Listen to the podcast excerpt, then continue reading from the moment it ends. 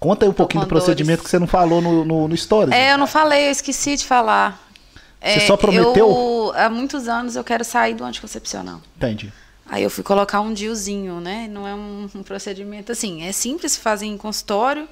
Mas tem anestesia, tô sentindo umas cólicas. Mas deu tudo certo. Mas deu tudo certo. Vamos ver, né? Espero que continue dando aí. O objetivo é não engravidar.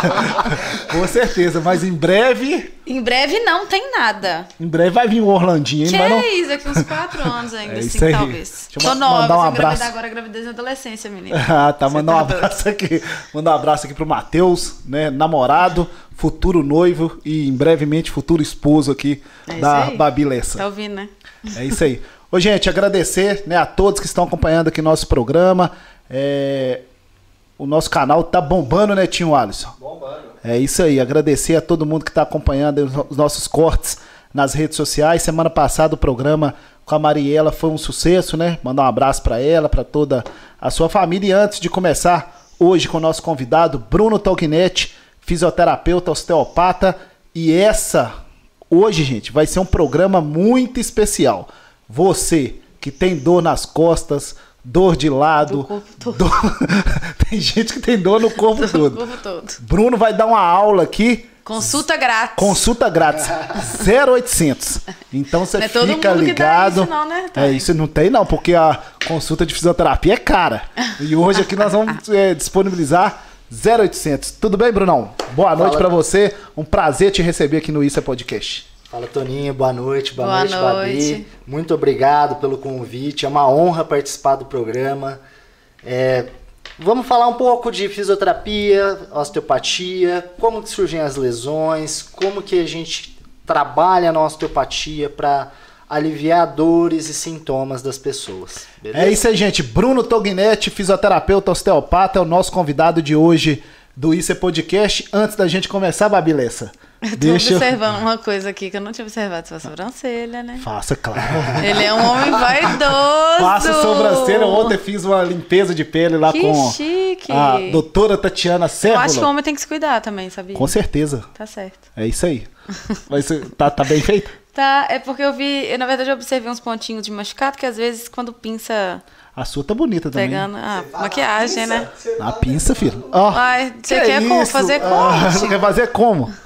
É isso aí, gente. Antes da gente começar aqui com o Bruno Tognetti, nosso convidado de hoje, fisioterapeuta osteopata, deixa eu agradecer aqui todos os nossos parceiros e agradecer a todo mundo que quer estar com a gente aqui no Isso é Podcast, essas empresas que fazem o nosso programa acontecer. Medida Certa Fitness Center, a maior academia de Ponte Nova que vai inaugurar agora em agosto Se a sua quiser. unidade aqui em Palmeiras, dia 14 de agosto. Isso aí, semana é que vem já tá aí. com placa e tudo mais. É isso aí, dia 14 de agosto, unidade Palmeiras, da medida certa, será inaugurada. Mandar um abraço aqui pro Bruno, que também, como o Bruno aqui também, que é o xará dele, é um excelente fisioterapeuta. E dia 14, inauguração da medida certa aqui em Palmeiras. Já tem a maior academia de Ponte Nova lá no centro e agora uma academia moderna, climatizada em Palmeiras. Medida certa, Fitness Center, grande parceiro aqui do Isso é Podcast. Agradecer a Infornet, mandar um abraço aqui pro Darlon, pro Ícaro, eles que estão trabalhando aí, Babi, na expansão da Infornet em Minas Gerais para outras cidades. Infornet é a melhor internet de Ponte Nova e da região. Deixa eu mandar um abraço aqui também para o Toninho da Legalize. Você que quer alugar sem fiador, adeus fiador. Não tem fiador lá na Legalize Imobiliária. É só você procurar legalizeimobiliaria.com.br para você ficar sabendo mais né, sobre o aluguel sem fiador. Adeus fiador na Legalize Imobiliária. Agradecer a Associação dos Municípios da Microrregião do Vale do Piranga, a MAP, né? Até então era presidida pelo Beto, o, o, o Bruno, que é sogro aqui do nosso querido Bruno Tognetti e agora é presidida pelo prefeito de Urucânia, José Márcio Osório, Urucânia, que fez uma festa de arromba lá semana passada, você Babi. Foi, né? Só faltou você lá pois conosco. É, não é, tem saúde pra é isso. É isso aí, você ficou em casa, né? É claro. E passeando com os dogs. É também. Também. E você curtiu? Eu curti, trabalhei, fiz tudo lá. É, deu umas tô imagens legais, viu? Você tô acelerado. Umas imagens legais com esse celular seu Não é fácil não, né? Não, mas é ficou bonito aí. demais. Mandar um abraço aqui pro Zé Márcio, então, prefeito de Urucânia, presidente da MAP, a AMAP que trabalha pelo desenvolvimento dos municípios da nossa região, essa grande associação atualmente é presidida pelo prefeito de Urucânia, José Márcio Osório. Deixa eu mandar um abraço aqui para Nayara, gente, proprietária lá da Aquazero Estética Automotiva. Você que está final de semana, hoje é quinta-feira, tá chegando final de semana, quer ficar com seu carro limpo, cheiroso, tudo pronto aí para passear no final de semana, leva lá na Aquazero. Lavagem sem água, é modernidade, tecnologia, Aquazero, na nossa amiga Nayara, lá toda a equipe, lá na Rua Inha Torres. Você já levou o carro lá, Babi? Ainda não. Mas vai levar essa Vou semana. Vou levar essa semana. E, Sim, ó, eu tenho, tô devendo mandar uma mensagem pra ela. E outra coisa, tem planos lá, né, para, para Ah, os legal. clientes fidelizar. Acesse aí Aquazero Ponte É Nova. interessante até falar, e vou fazer propaganda de graça também, porque o carro, quando ele lava na água, pelo menos o meu, dá um cheiro ruim. É, e lá é uma tecnologia, é, uma modernidade. Fala da tecnologia. É isso aí. é- Aquazero é- como é que é? Lavagem a seco, não é? a seco, isso aí. Chiquérrimo. Aquazero. Modernidade aqui em Ponte Nova, lá na rua Inha Torres, no bairro Guarapiranga. Deixa eu mandar um abraço aqui pro meu amigo Gabriel Mafra da Connect.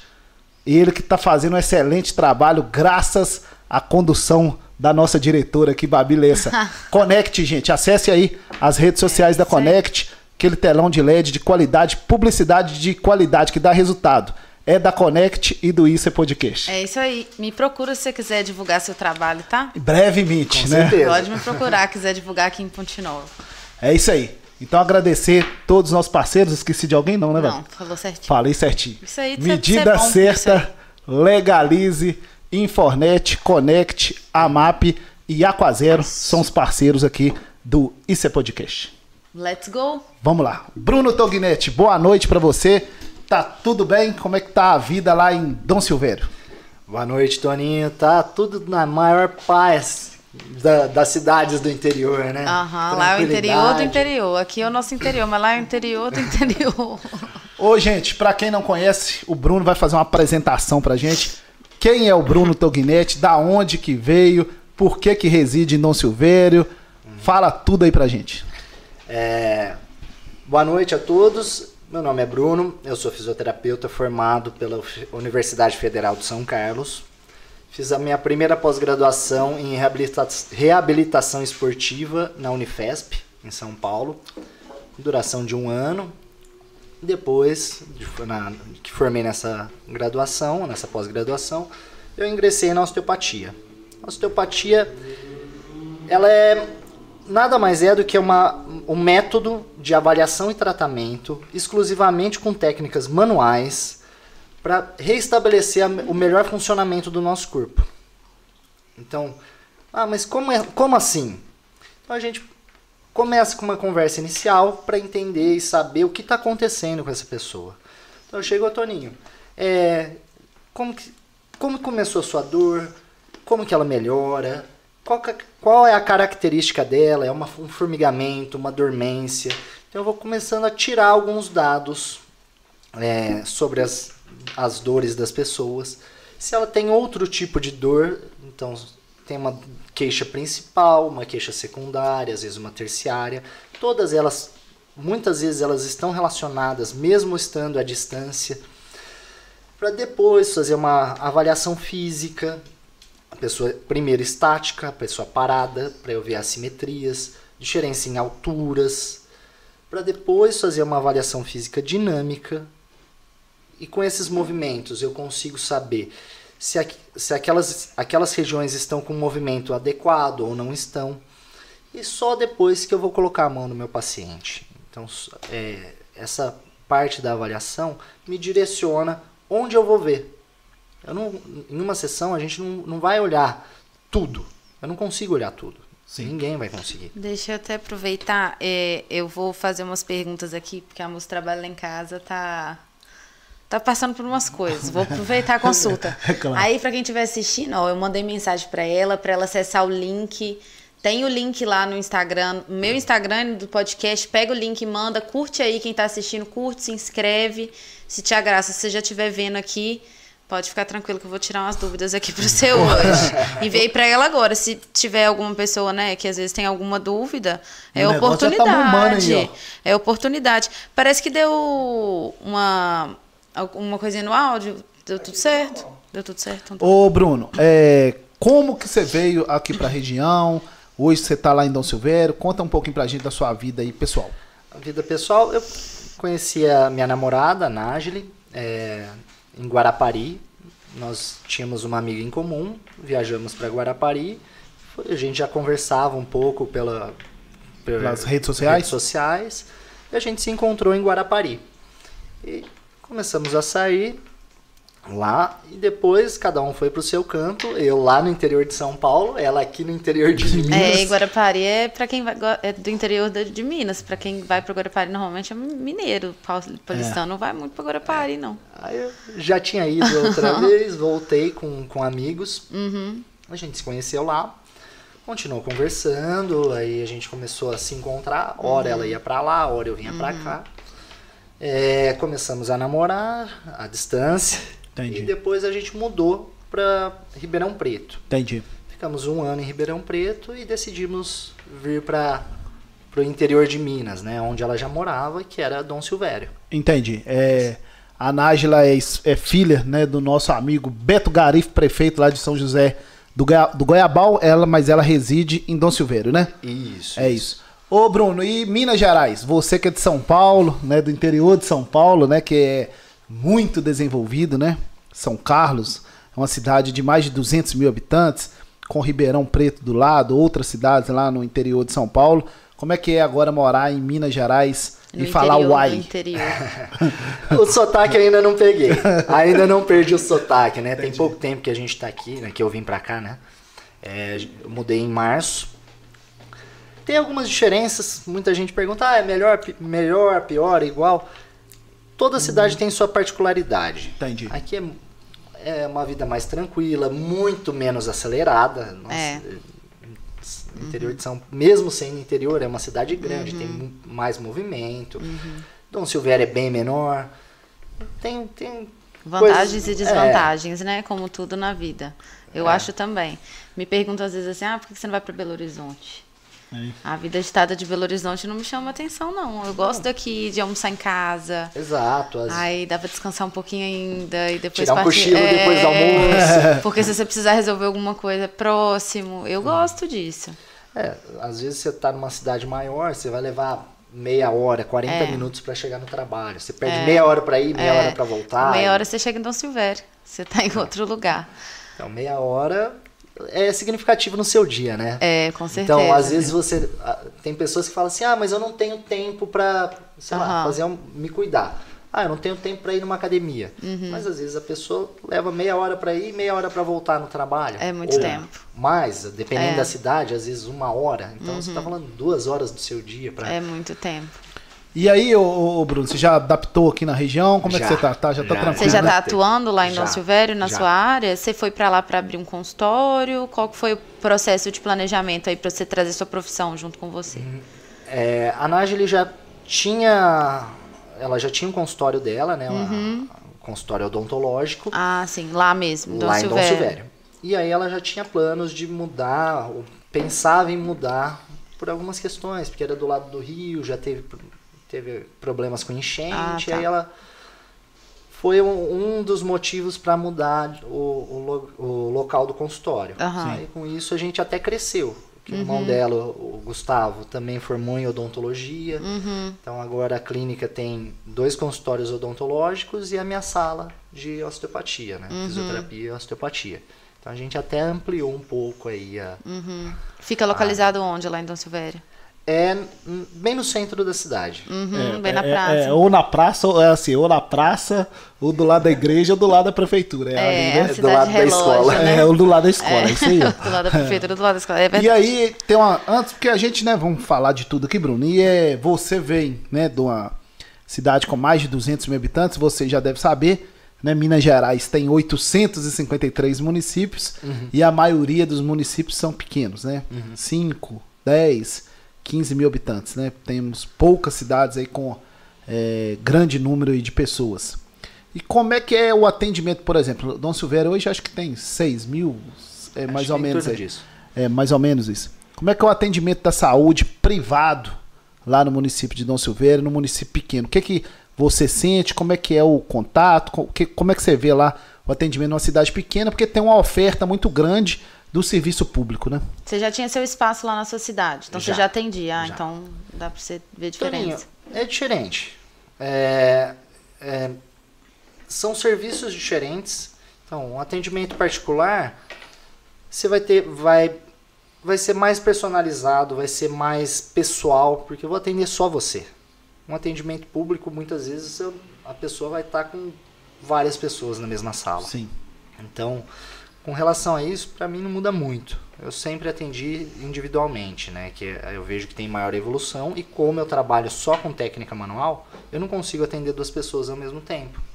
Então, para mim, atender, o atendimento particular é parecido, não, não teve muita diferença. É, com relação à divulgação, acho que é muito mais fácil. Entendi. Uhum. Que quanto maior a cidade, mais, é, mais gente de concorrência. Mais concorrente, é. E mais difícil as pessoas te conhecerem. Uhum. Sim. Numa cidade menor, você é mais fácil as pessoas te conhecerem. O boca a boca funciona mais, mais né? fácil, As é mais demandas são iguais é, da sua clientela lá para clientela de aqui, daqui ou varia? O tipo de dor? É. Parecido. Sua especialização é esporte? A primeira sim. Ah, Você mas tem mais? Não é. Eu, eu praticamente não atuo com, com reabilitação esportiva. Uhum. Eu consigo encaixar a osteopatia para um atleta, mas eu prefiro atuar com osteopatia. E qual que é a demanda maior hoje, sua lá de atendimento? Dor nas costas disparado. Lugar, né? É- Quem será que tem uma dor nas costas aí, Babilês? É, graças a Deus eu não tenho não, Nem mas eu, eu também sei não tenho, não. muita gente, tá? É. Mas às vezes é uma dorzinha, algum desconforto Aham. que você não percebe. Alguma Aham. coisinha que você fica um tempinho na posição, você já fica cansada. Sim. Já se, se mexe. Então, Uhum. Meu pai tem mais de 1,90m e ele consegue ficar assim. Ele fala que não precisa de encosto. Eu fico impressionada. Eu já vou caindo assim, ó. Eu parabéns. vou Ele, derretendo. ele tem Fica uma, alinhadinho. uma boa consciência corporal e Tem. bastante é, força, Força muscular. para manter essa posição. Quando o nosso corpo está equilibrado e forte, algumas Uhum. estruturas estão com força suficiente, é fácil manter a posição. Sim. E com isso, ele com certeza vai sentir menos dor do que outras pessoas. Sim. As pessoas da idade dele, se não tiverem esse preparo, elas vão ficar igual você falou. Vai derretendo. A gente vai derretendo. Quanto mais a gente tem essas posturas, mais fácil de ter dor. É. Você falou que a demanda maior lá é dor nas costas. Você acha que para um futuro médio ou, a- ou longo, talvez até curto, é, essas dores que a gente vai adquirir na mão pelo uso do celular pode ser que supere a dor na coluna? Como que você enxerga isso? Tal- É que assim, eu gosto sempre de mostrar que a osteopatia a gente tem uma visão bem mais ampla. A gente não, não atua só onde dói. A gente tenta ver, às vezes, a causa. E às vezes a causa de uma dor na mão pode ser lá em cima. Uhum. Qual que é a postura quando as pessoas estão no celular? Assim? É, assim, é isso mesmo. Quando eu faço isso, eu tenho uma sobrecarga no meu pescoço. Os- a inervação do, do braço inteiro vem da região baixa do pescoço, né? média até o final, né? de C4 a T1. Então, essa é a região de inervação que vai para o braço. Então, às vezes, a dor, a- o sintoma é na minha mão, com uma dormência, um formigamento, às vezes, com a- as, a- as pessoas até são diagnosticadas com uma síndrome do túnel do carpo, só que a causa está lá em cima. Uhum. Então, que nem você me falou, ah, o uso do celular, às vezes a sobrecarga não é na mão, mas a sensação é na mão. Uhum. Então, a, a gente pensa um pouco mais abrangente nas questões de dor. Como que você vê isso? A utilização do celular, dos aparelhos eletrônicos hoje para a saúde corporal nossa? Sua visão aí como Ah, em geral, fisioterapeuta. é, é que assim, a gente vai cansando, né? Então, Uhum. é difícil manter a postura para, que nem você Uhum. falou, ficar muito tempo. ou- Pra marketar.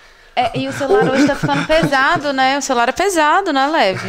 ou até mesmo na TV. Uhum. É fácil você manter sua postura bonitinha na TV? Não. Se a hora que você vê, você tá lá no sofá. Uhum. Tortão. Então, é, tem muito do nosso dia a dia que sobrecarrega o nosso corpo. Eu acho que vão começar a existir, algumas coisas diferentes Vão. da nossa geração, da minha geração para trás aí. Vão. Em questão Até de. porque quanto mais tecnologia, que as pessoas ficam mais tempo em, em tecnologia, ou no celular, ou no computador, ou Uhum. na televisão, é, eu vejo que muitas vezes elas estão deixando de fazer outras atividades físicas. É. Com certeza. A gente vê criança. é, muita criança está passando mais tempo no celular, no videogame, do que correndo na rua, brincando de pega-pega, esconde-esconde, coisas do tipo.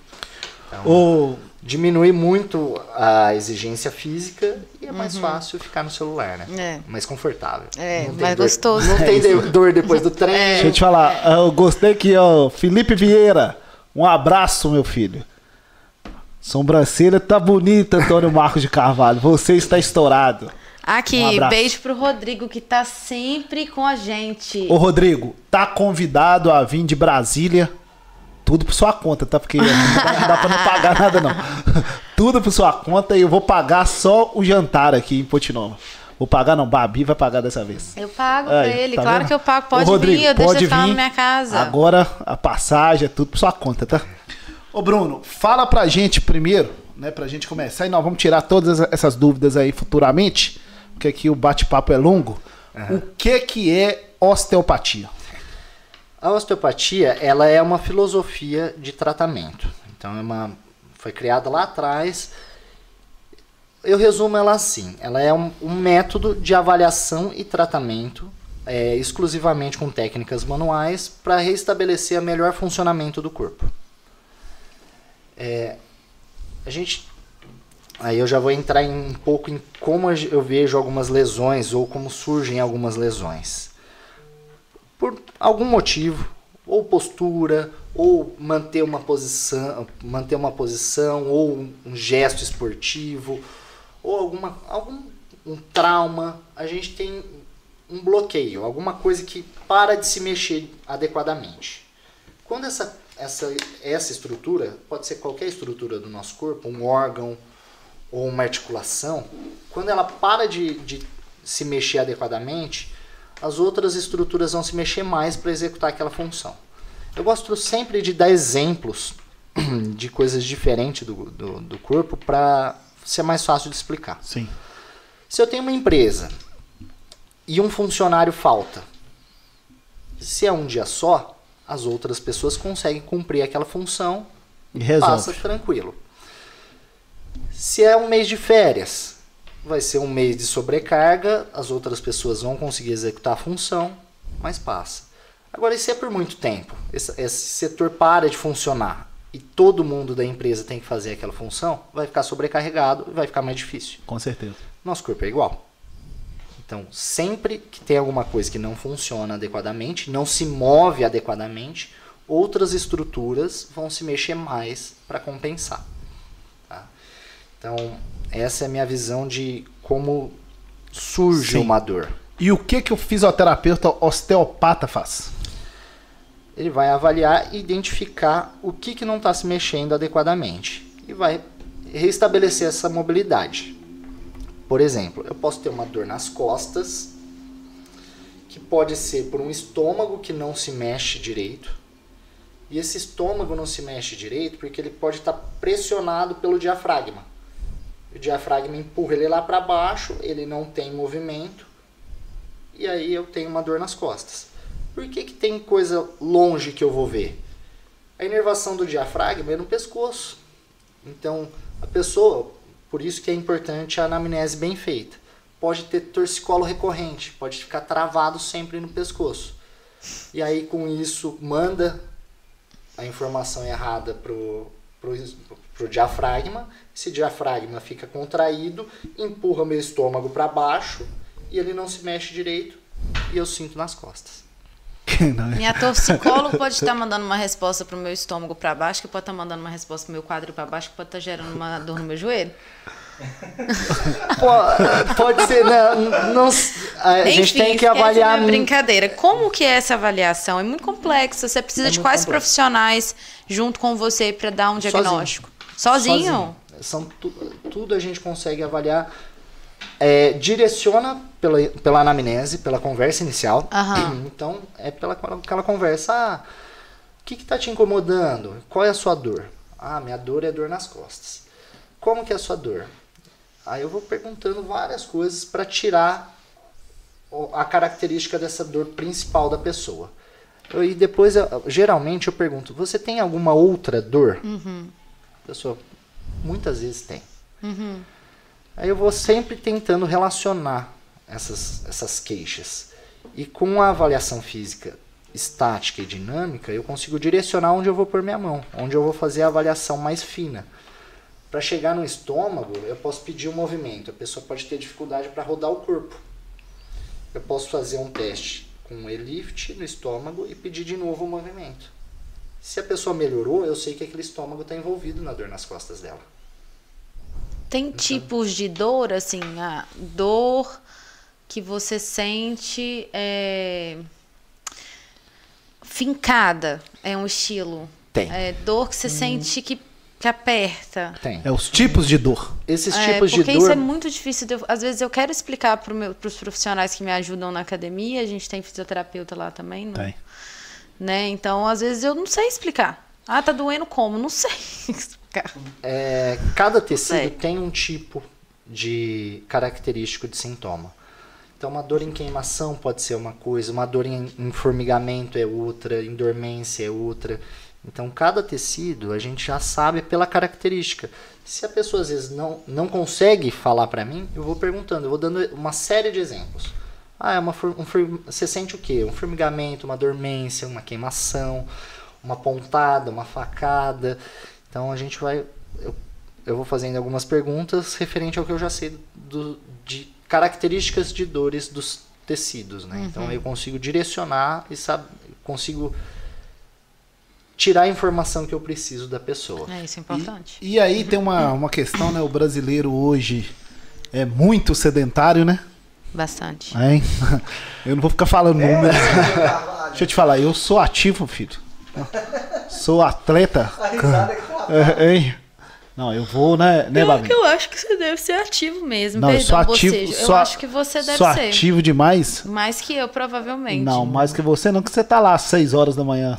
Na é academia? todo dia? 6 horas? 6 não, mas todo dia. Ah, que Seis, horas? não. Não é não? 8, 9, Babi Lessa não acorda cedo, gente. Não, até pra malhar é é claro, não, o marketing não pode faltar, não. só tirar o, fazer o story da esteira. Nada disso, não pode Isso perguntar os professores Mas ele, lá. por exemplo, se todo final de semana ele tá num show diferente, ele já tá mais ativo que eu. É, claro, porque você tá passeando. Né? Aí vocês fazem a filmagem debaixo do palco, depois ele faz a filmagem de cima do palco. Gostou? Andou.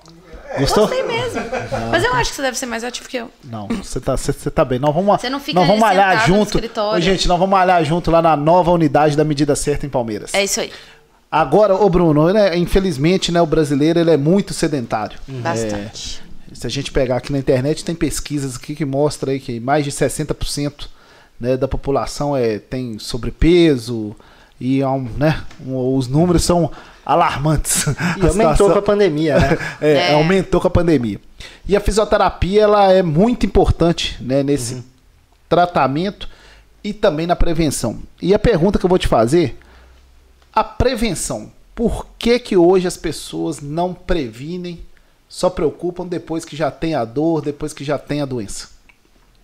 Olha, Toninho, aí é um pouco difícil de eu responder.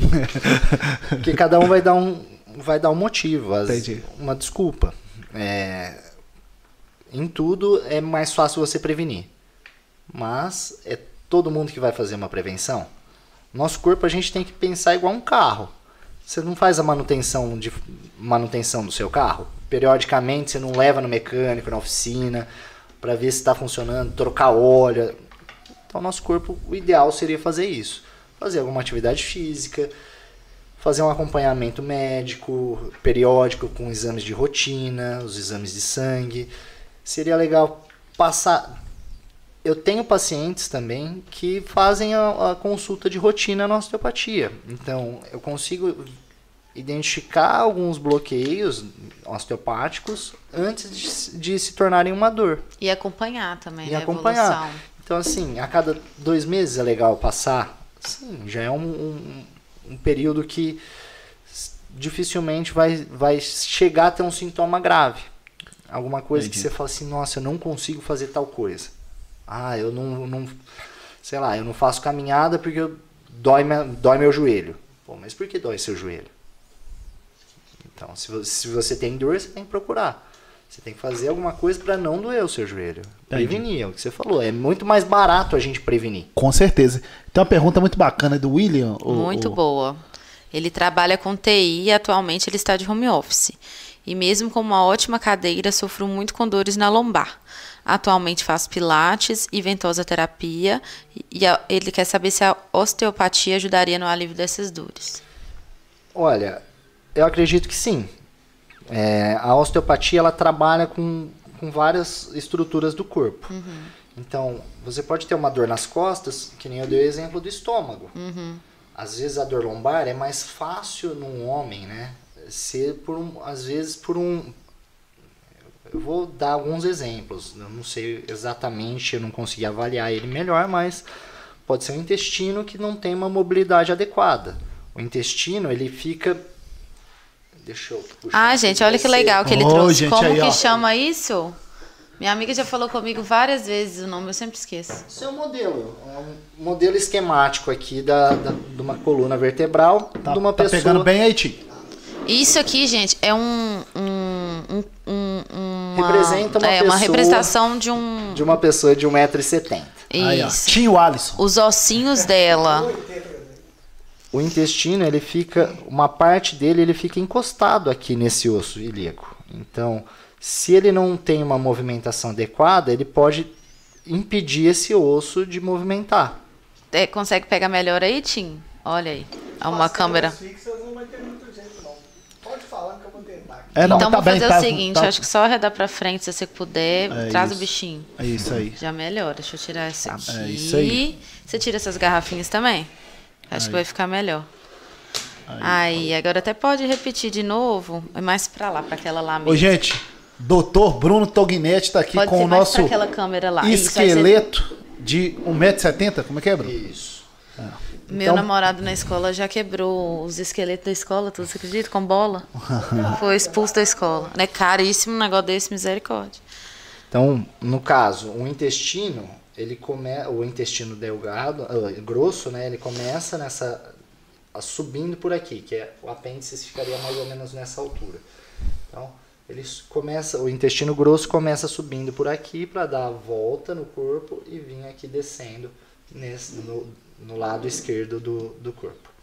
Então, o intestino que não tem uma mobilidade adequada pode afetar a mobilidade do ilíaco, desse osso aqui. Esse osso sem movimento, ele não deixa essa região aqui se mexer adequadamente. Entendi. E aí vai dar a dor nas costas. Pode ser uma das causas. Que é uma, uma coisa que não é óbvia, eu não pensaria não é nunca óbvia. num negócio desse, desse aí. Às vezes pode ser é, um encurtamento muscular. Uma pessoa, ele é TI, ele trabalha sentado, então ele pode ter um encurtamento do posterior da coxa. Esse encurtamento, esse músculo fica inserido aqui embaixo no isquio.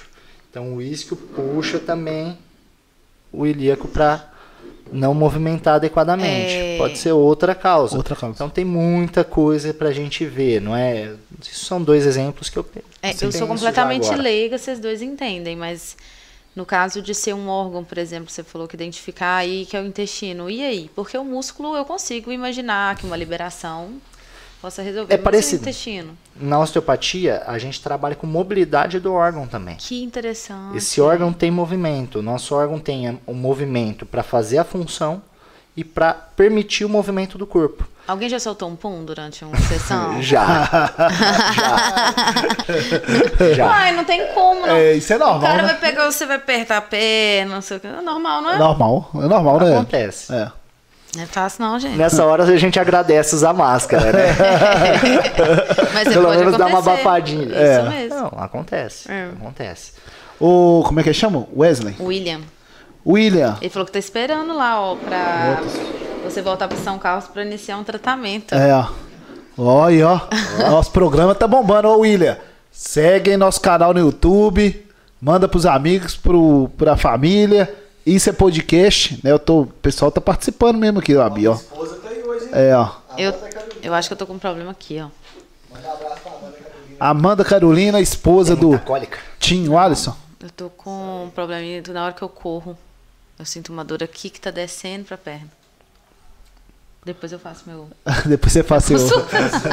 Deixa eu só responder, galera. Tá o Rodrigo, Loucas por Esmaltes, tá sempre com a gente também. A Kai Ribeiro. é, o William, né, que a gente falou, Gustavo Guimarães, Flávia Gonçalves, Tati Morcati. Tati Morcati é lá de Dom Silveira, né? Que é parente do Morcati? Deve ser, né? Ah, é. não sei. Flávia é. Gonçalves, direto de Brasília. Paula Renata, boa noite, boa noite. Felipe, tô te zoando até, né? Você já respondeu já ele. Já respondi. É, Vivian Moreira, Elisângela Patrícia Lourenço, Aparecida Pereira. E tá chegando mais gente, ó. Chegou mais um aqui. É Ian And Andrei. Ô, gente, Andrew. não esquece de seguir, né? De. Seu cunhado é, mandou um salve. Seguir o canal, dar um joinha, mandar um salve aí pra gente. É muito importante a participação de todos. Hoje nós estamos recebendo aqui o fisioterapeuta osteopata Bruno Tognetti. Ô Bruno, é Isso você. É uma loucura, né? É muita coisa, né? Nossa é. senhora. Ó, que nem eu falei. Olha como. É, é, é claro que não é assim que funciona, né? Mas quando a gente dobra o corpo, tem essa movimentação. Se eu tenho um bloqueio aqui nessa região, só de eu travar aqui, você já vê que abre muito espaço para cima e para baixo? Sim. É mais ou menos assim que funciona. Entendi. Então, aqui ele está travado e não se mexe. E aqui a gente não vai sentir. Aqui, mexendo muito, tem uma sobrecarga e é onde a gente vai sentir. Entendi. Aqui é o funcionário que faltou, que está de férias, está de folga. e aqui é o povo que está trabalhando por ele. Por ele. Tá? Então, isso é um exemplo aqui. Pode ser aqui, pode acontecer de ser Sim. de um órgão que Sim. fez isso daqui. Pode ser de um trauma, pode ser de uma postura, pode ser às vezes aqui em cima do celular. Sim. Tá? Então, tem muita coisa que pode ser. A gente tem que avaliar melhor para identificar o que, que é o que, o que está relacionado, né? E sobre, e sobre a osteopatia que você falou, é um método que não usa nenhum equipamento, né? Porque tem os fisioterapeutas usam choquinho, aquele choquinho. Não, a gente não usa. explique isso, isso, explique isso pra gente detalhadamente como que funciona o trabalho aí na prática. O trabalho na prática tem vários tipos de técnica. Eu consigo fazer uma liberação de uma veia, de uma artéria. A artéria ela tem é, uma musculatura, ela tem músculos, não são não são contrações voluntárias, né? São involuntárias, é nosso sistema nervoso autônomo que regula isso. Então, uma artéria pode também diminuir o, o, a mobilidade dela. Com a técnica, a, a, técnica de artéria, você consegue com a mão fazer um, uma liberação dessa artéria. Sim, bacana. É, Para trazer aqui ficar mais fácil de explicar. Uma pessoa que tem as costas travadas na região torácica, eu posso fazer uma, uma, uma manipula manipulação, um trust. Eu posso fazer, posicionar a pessoa, eu vou dar um abraço e fazer um tranquinho, que é um estralo. Gostou demais. Quem, então. Eu estalo minhas indica... costas inteiras, meu namorado odeia. Se quiser, eu faço aqui pra você ver. Não. Sério, eu faço assim, aí ela. Quem se estrala, não geralmente. Não, não vou te xingar. é, geralmente é porque tem, se você tem essa vontade de se estralar. Não, é necessidade. Então. Se eu não fizer, eu não tenho uma vida. Provavelmente é você tem algum bloqueio osteopático que você, que, que você não, não consegue estralar sozinha. Quando você estrala, você estrala ou para cima ou para baixo desse nível. Entendi. Então, quando você vai num, em alguém para fazer essa manipulação, esse, esse estralo, vai até diminuir a sua vontade de se estralar. Porque quando a gente estrala no lugar certo, diminui a vontade de estralar no, no sozinho. E, outra coisa, vira, um, vira uma né, tradição também, daqui a pouco a pessoa tá, tá fazendo também nem tá com vontade, né? Nossa senhora, essa é verdade isso. É, é mania. Aqui. Vira mania. Ó, toda hora, ó. Vira mania. Ah, Mas diz, antigamente falava, não sei se é verdade. Que, que engrossa junta? Que engrossa junta, que não. dá problema, que não pode, que não sei o quê. Aí os outros falam, para de instalar. Para de instalar. Não vejo, não. Eu não vejo como, ah, estralar muito o dedo vai engrossar ah, junto. E eu tenho que concluir, não. porque se eu não concluir, igual se eu fizer só de um lado aqui, se eu fizer do outro, dá ruim. É já tem a mania. É, já tem a mania, mas e, não dá problema. E não. vamos, já que Babi falou que ela gosta de. Como é que fala a palavra? Se estralar? Se estralar. É. Adoro. As costas. Vamos falar um pouquinho, né? Especificamente, atenção para as mulheres, né? Que hoje usam né, o salto alto aí. Tem umas que até salto mais do que alto, né? Nossa, Deus, é, nem consigo. Isso, é, o que que isso pode trazer de, de problema para a mulher, né? Principalmente, né, quando fica muito tempo, né? com o salto alto, com né, essas elevações. Aproveitar a pergunta dele para o contrário. A minha mãe sente dor com a ausência do salto. Aí eu já vou chegar. São a mesma, na verdade. É? Então, mete bronca. É, quando a mulher usa. Quando a pessoa usa qualquer tipo de salto, vai gerar um encurtamento de posterior da perna. Então, quando você tira o salto, esse músculo está curto, você sente dor, você não consegue mais ficar sem salto. Uhum, uhum. Então, isso pensando só ali perto, só na panturrilha e posterior de coxa, principalmente panturrilha. É, então, já tem uma repercussão bem ali. Tem outra. Quando tem um salto, o nosso pé já está em uma posição mais favorável para torcer. Que ele já tem é, a ativação muscular para segurar para não torcer o pé já é menor. Então ela já, a pessoa que está de salto já tem maior facilidade para torcer o pé. Pensando mais para cima. É uma pessoa que usa salto, bem provável que vai ter uma, um aumento da lordose lombar.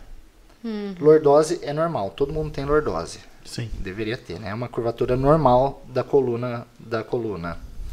Então, quando tem salto, é mais fácil de ter uma, um aumento da lordose. Entendi. Tá? Então, aí você vai ter alteração aqui, tem e qual que um é... monte de repercussão que pode acontecer aqui para cima. qual que é a dica que você dá para as mulheres aí que usa muito usa, salto? É, usa muito, usa menos, como é que, qual que é a dica que você dá? Depois eu tenho uma pergunta sobre salto também. Primeira dica é alongar a perna depois. Fazer uma manter uma um períodos de alongamento aí com uma frequência para não ter esses encurtamentos. Não, a princípio já é essa a primeira dica. Ficou muito tempo de salto, ou quem fica muito tempo de salto em pé, né? Porque sentado não vai fazer diferença. É. Fazer um, um período, períodos de alongamento de posterior já ajuda bastante. É o seguinte, minha pergunta é complicada. Tá de salto? Tô. Tá de salto. Ó. Light. Ô, gente, não, você não vai levantar meu pé. Depois a gente tira uma foto lá de corpo, vocês vão lá ver meu é. salto. Bonito, hein? Bonito, né? As é. ordens. Não me ajuda. Quer emprestado? Ah, tá doido? é, presente, tá? Na verdade, eu tenho duas perguntas. Uma pergunta brincadeira, mas uma pergunta séria depois. A pergunta brincadeira é: por que, que os sapatos ortopédicos são tão feios? Mas muito feio. Mas muito feio. Feio com força e impossível de usar. Muitas vezes não são funcionais, é. na minha visão. Aí eu já vou dar uma resposta mais técnica. Deixa eu tirar esse esqueminha daqui. O bichinho, coloca o bichinho ali, tadinho. Ô, dó, depois a gente traz você de novo. Ele tem nome? Não, Não? nunca batizei. Ah, que pena. Vamos batizar aqui hoje. É? É, ó. Aí, ó. Aham. Vamos batizar o esqueleto. Dê um nome é aí é? pro... É esqueletinho. É. é, pro senhor que tá ali encostado no canto. Podia ter colocado... o senhor de 1,70m que tá ali. É, é feminino isso aí. Por quê? Porque é, não é feminino? Ou não? Não teve... Tá, então pode ser senhor ou senhora. Não, Ajuda vamos, aí, gente. Manda uns nomes aí pra gente. Da mulher pra é, representar as mulheres, né? Então, que é tá é importante. Que nem eu tava falando do pé e o sapato ortopédico. Muitas vezes esse sapato, sapato ortopédico ele vai levantar sozinho no arco do nosso pé. Uhum. Que, que, qual é o problema disso? Ele vai deixando nossos músculos do pé preguiçosos. Uhum. Então toda hora tem alguém levantando ali fazendo essa função que, que acontece quando. O que, que o nosso corpo faz? Entende? Eu não preciso manter mais esses músculos. Eles meio que atrofiam, aí quando eu tiro aquele calço, o, pé, o arco do pé cai. Eu fico com o pé plano. Viu, Tia Graça, se estiver assistindo? O médico orientou ela a usar. Tem outros tipos de palmilha que aí uhum. seriam mais interessantes. Eu tenho o pé plano, eu, eu tenho que fazer uma palmilha que dê um estímulo. Uhum. Não é um desconforto, mas ela tem alguma, um, uma estrutura que estimula a levantar. Então o corpo entende, ah, tem uma coisa aqui. Seria como ter uma pedra no sapato. Uhum. Você não tenta fugir dela? Uhum. Então, é a mesma coisa. Aí o corpo, com isso, ele vai fortalecer esses músculos e quando eu tiro o sapato, eu mantenho o arco do pé. Então, às vezes é mais interessante procurar alguém que faça essa avaliação adequadamente e procurar uma palmilha específica para a pessoa, não usar o sapato ortopédico. É, é, Isso é delicado, né? Porque o interessante realmente eu, eu tenho meu pé um pouco torto. E minha amiga fisioterapeuta sempre fala, eu teria que procurar para fazer um sob medida. Sim. Eu nunca nem fiz orçamento, porque eu imagino que deva ser feio caro. Não, mas aí a sua palmilha, a sua palmilha, ela vai ficar dentro do seu tênis. Não, você não vai nem ver. É, não, se for pal... palmilha, tudo bem. Mas se, se for sapato. E tem outros. Associar essa palmilha a, a treinos posturais também, para uhum. você manter esse pé elevado ou é, mais, meu pé mais é um alinhado, pouco mais né? para fora. A, a pisada é um pouco mais para fora. Então talvez o seu problema seja no quadril. É, gênio. É isso Porque... mesmo. Só já, de saber que meu pé é torto. Já pode marcar a consulta o, para Babi. É sério? É, porque o quadril, com, com uma disfunção de quadril, você pode girar o pé para dentro ou para fora. Então é tem isso. que olhar seu quadril. Aí, na verdade, você está falando que pode ser do quadril, problema no pé ou pé, problema no quadril? Aí o problema é no quadril e repercute lá no pé. Ele gira o seu pé para fora. Meu também professor lá da academia pediu para fazer um ultra, ultrassom. Que faz para ver o quadril? Pode ser, depende. Enfim, pediu para fazer aqueles raio-x doido lá, aqueles ultrassom, para ver se tem alguma disfunção no meu quadril, porque ele falou que pode, pode ser. ser. alguma formação, pode uma ser. formação.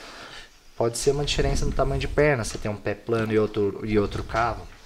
Pode ah, ser, um pode ser muita coisa. coisa. Eu recebi é, aqui, tem, gente, uma, tem que analisar. Uma pergunta muito bacana e esse Joanaik, ele ah, é ótimo. paraplégico, o, o, o Bruno, uhum. né, com lesão medular né, fez uma artrose de T5 a T9, ele poderia fazer osteopatia. E ele está falando que sofre com muitas dores nas costas e também com gases né, no intestino, por ser o intestino neurogênico. Sim, é, a osteopatia ela não tem contraindicação. Todo mundo pode fazer. Eu já tive paciente recém-nascido. Que isso? E tem para todas as idades é, algumas coisas elas não vão ser tratáveis com osteopatia, mas elas podem ser melhoradas com osteopatia. Sim. É, se ele já teve uma artrodese de T5 a T9, então vamos voltar aqui para o esqueminha. Ele fez um bloqueio. Não vou contar aqui especificamente, né, mas ele bloqueou essas vértebras aqui. Sim. Então, se isso daqui não se mexe, voltando ao raciocínio, o de baixo e de cima vai se mexer mais. Então, às vezes, as dores dele são pela região que mexe mais e a gente não vai ter como tratar e restabelecer essa mobilidade, mas a gente pode tratar para melhorar o sintoma. Entendi. Tá? Isso tem como tratar. E quanto à relação ao intestino, qual era a outra pergunta? Deixa eu pegar aqui. Eu também tenho uma pergunta sobre artrose. Ele sofre com emendar. dores nas costas, é, gases. com gases por causa do intestino neurogênico.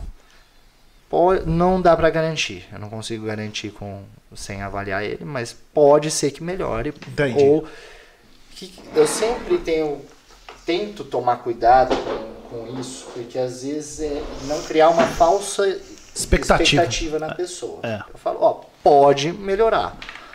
Só tem um jeito de saber. Fazer uma, duas, três sessões e ver como evolui. Tem e... gente que pode evoluir, que aquilo é, é uma coisa tratável pela, pela visão da osteopatia. Se não for tratável, com certeza vai trazer um bem-estar por outras coisas. Mas aquele problema talvez não se resolva. Tá? E vamos falar um pouquinho agora, Bruno? Tem mais perguntas? Eu só quero fazer da artrose mesmo, para emendar o assunto. Tá. É, tem uma pessoa muito querida na minha família que teve recebeu o diagnóstico de artrose no joelho. Hum. E o médico já invalidou a paciente, já falou com ela que ela deveria procurar o INSS, o médico queria afastar ela. Então, assim, já invalidou, como se ela não pudesse mais ser útil para nada, não pudesse fazer nada eu achei muito insensível. Ela não foi recomendada nem a procurar um profissional da, da área de fisioterapia para ter uma avaliação e ela ficou muito triste. E eu falei, procura um fisioterapeuta, porque é, eu não sei. Diz que a artrose não tem como curar, não, certo? Não. O que, que é artrose? Então vamos começar com um conceito. A artrose é um desgaste da cartilagem. Toda articulação tem, tem uma cartilagem envolvendo o osso para não ter o contato direto osso com osso. E vamos pôr o joelho dessa sua, dessa sua pessoa aqui. Vovozinha, para falar assim. Então, não é minha avó, não, mas Pensando é osso de baixo, tíbia e osso de cima, fêmur. Uhum. Tem uma articula, tem a articulação, né, uhum. que faz esse movimento, envolvida por cartilagem uhum. em cima e embaixo. O que, que ela fez? Ela diminuiu esse espaço articular e raspou muito essa cartilagem, até desgastar ela inteira. Uhum. Inteira. Desgastar alguma parte dela. Uhum. Quando você tem uma artrose, não tem mais a cartilagem, isso não tem cura. Isso realmente não tem muito o que fazer. Tem alguns outros tratamentos, tem alguns tipos de infiltração que eles formam uma película, tipo um gel, que simula essa cartilagem. Problema, é um pouco invasivo, que é uma infiltração, tem uma duração curta, que pode ser de 6 a 8 meses. E tem pessoas que não, não recebem bem, que não evoluem com isso. Uhum. Pode fazer essa infiltração e não, não sentir melhora. Uhum. Tá? Então. O médico mandou ela tomar colágeno. Ajuda a gastar menos. Mas Entendi. Que já teve, que já teve não é. Já tá, já tá lá. o que já fazer, aconteceu já era. Tá? O que, que pode ser é, feito? No Você caso. tem como melhorar a mecânica dela dentro do que ela tem. Que era o que ela deveria ter feito antes de ter artrose. É. Que vem a, A prevenção. a prevenção. Ela procurou. Ela Ela, fala que em sentir- 2016 ela procurou o médico por dois e por dores e eu não lembro o que ela comentou comigo, mas acho que Mas deve ser de antes. A dor É, Não, dela, é, com certeza. Mas assim, ela tempo. já está procurando esse diagnóstico de alguma coisa no joelho e foi Uhum. até agora em 2022. Por que, que ela tem essa sobrecarga? Provavelmente ela tem alguma alteração ou no pé ou no quadril. Para mim, o joelho é um pouco de área de tran- transição. Se eu tenho um pé alterado, sobrecarrega o joelho. Se eu tenho um quadril alterado, eu vou sobrecarregar o joelho. Então, algum, algum dos dois não está funcionando bem. Ou os dois. Então, você melhorando o quadril e melhorando o pé, melhora o joelho. Tem técnicas para melhorar esse joelho, mas não vai sarar. A artrose está ali. É, mas Ah, isso O desgaste de cartilagem teria, tá claro, que ver o exame, mas isso invalida realmente a pessoa trabalhar ou... É muito complexa É a pergunta. Depende com, com o que ela trabalha. Se ela for Uhum. uma. Que nem, ela pode, pode ser uma dentista, dependendo do que for. Não vai Uhum. mudar nada. É, se não for o pé do pedal. Ou ela pode até alterar esse pedal, né? Então, É, mas eu acho que a muito avaliação do dela. fisioterapeuta é, É. importante. Depende ela ir- muito da. Sim. E depende muito da função que ela exerce. Uhum. Ela pode, pode ser uma radialista. Uhum, Então, não tem. uhum. Não tem muito sentido. Sabe? Eu acho que. Ele deveria ter mais tato, deveria ter indicado. É, pra- um outro pra- profissional, pra assim, outra- pelo menos para conversar, porque arrasou com ela, coitado. Arrasou com ela. Mas É, como- Mas procura um fisioterapeuta, Tia Graça. Eu acho que hoje ela até chegou aí. Qualquer coisa eu vou Tá. falar com ela de você também. é isso aí, gente. Nosso 27 programa do Isso é Podcast. Nós estamos recebendo aqui Bruno Tognetti, que é fisioterapeuta osteopata. Já falamos aqui de vários problemas aí, as dores da população.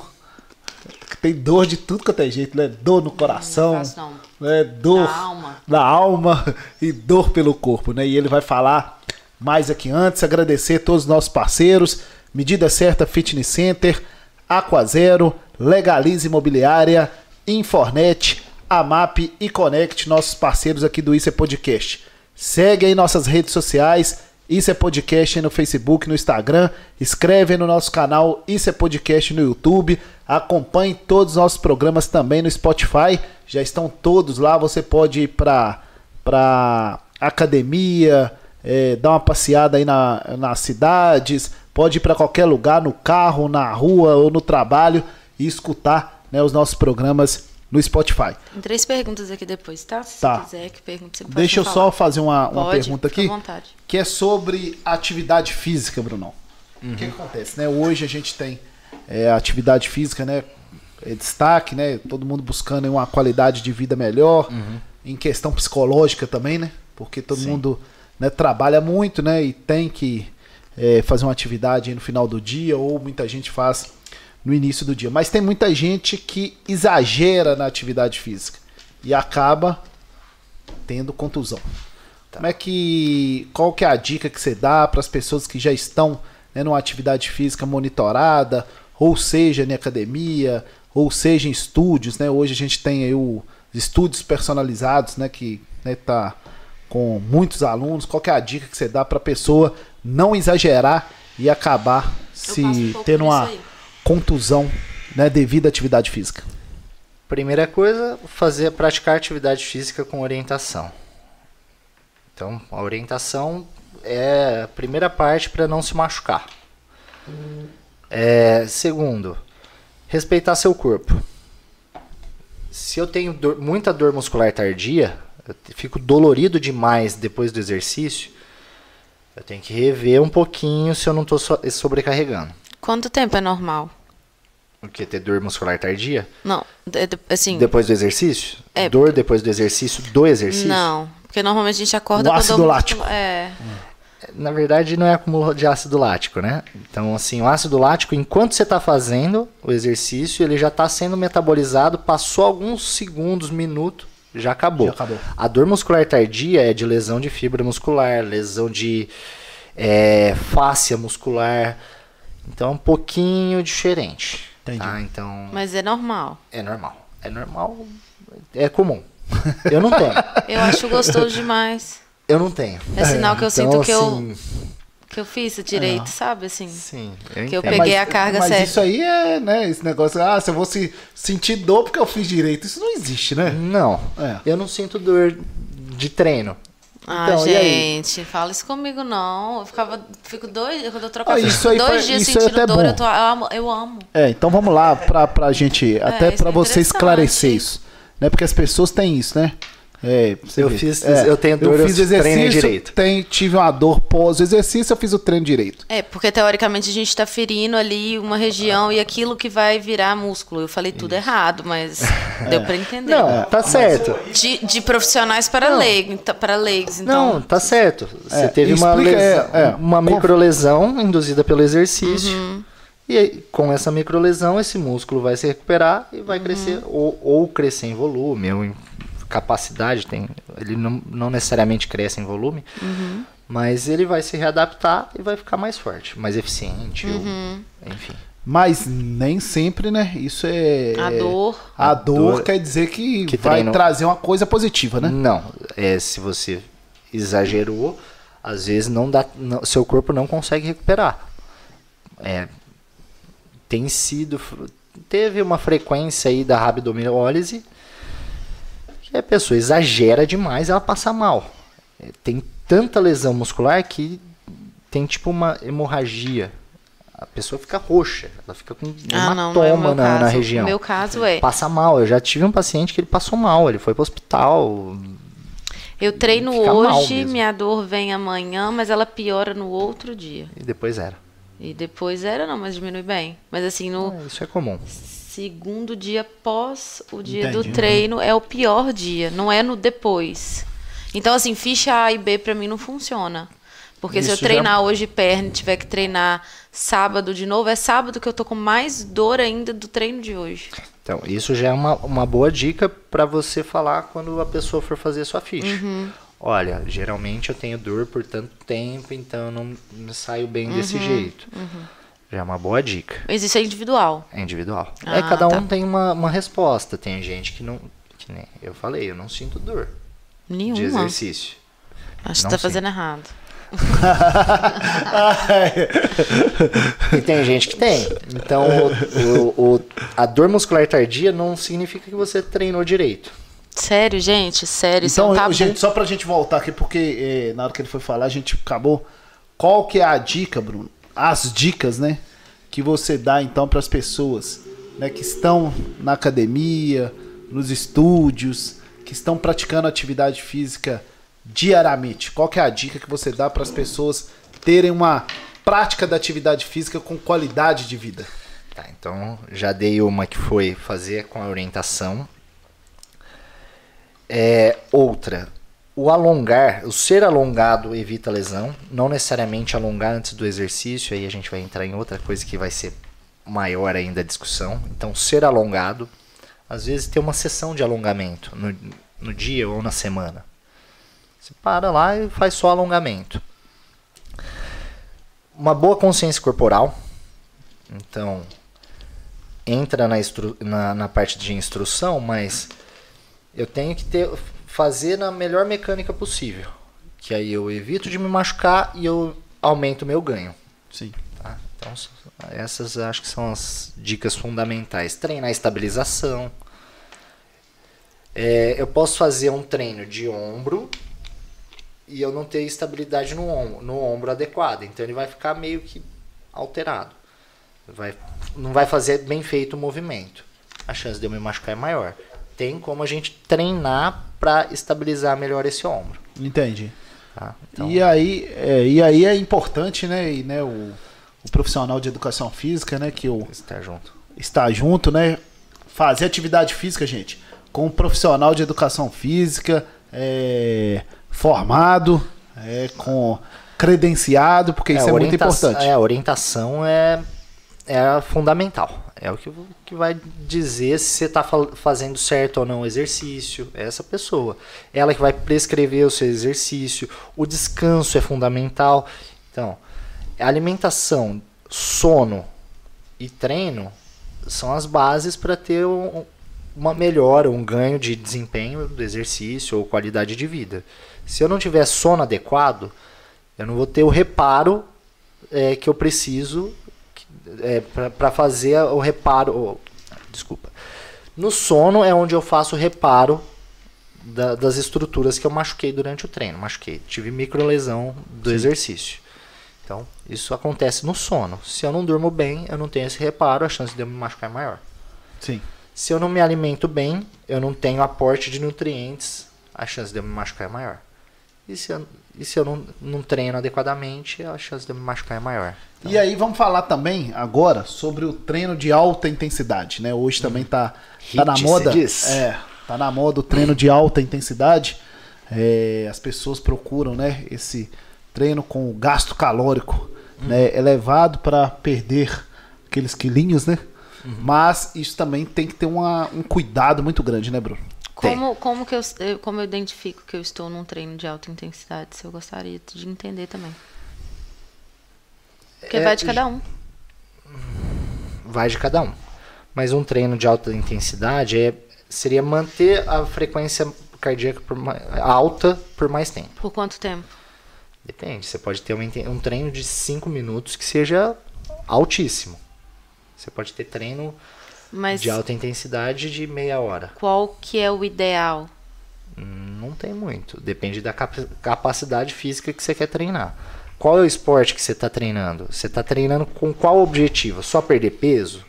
Então, só perder peso, você pode fazer uma esteira alternada.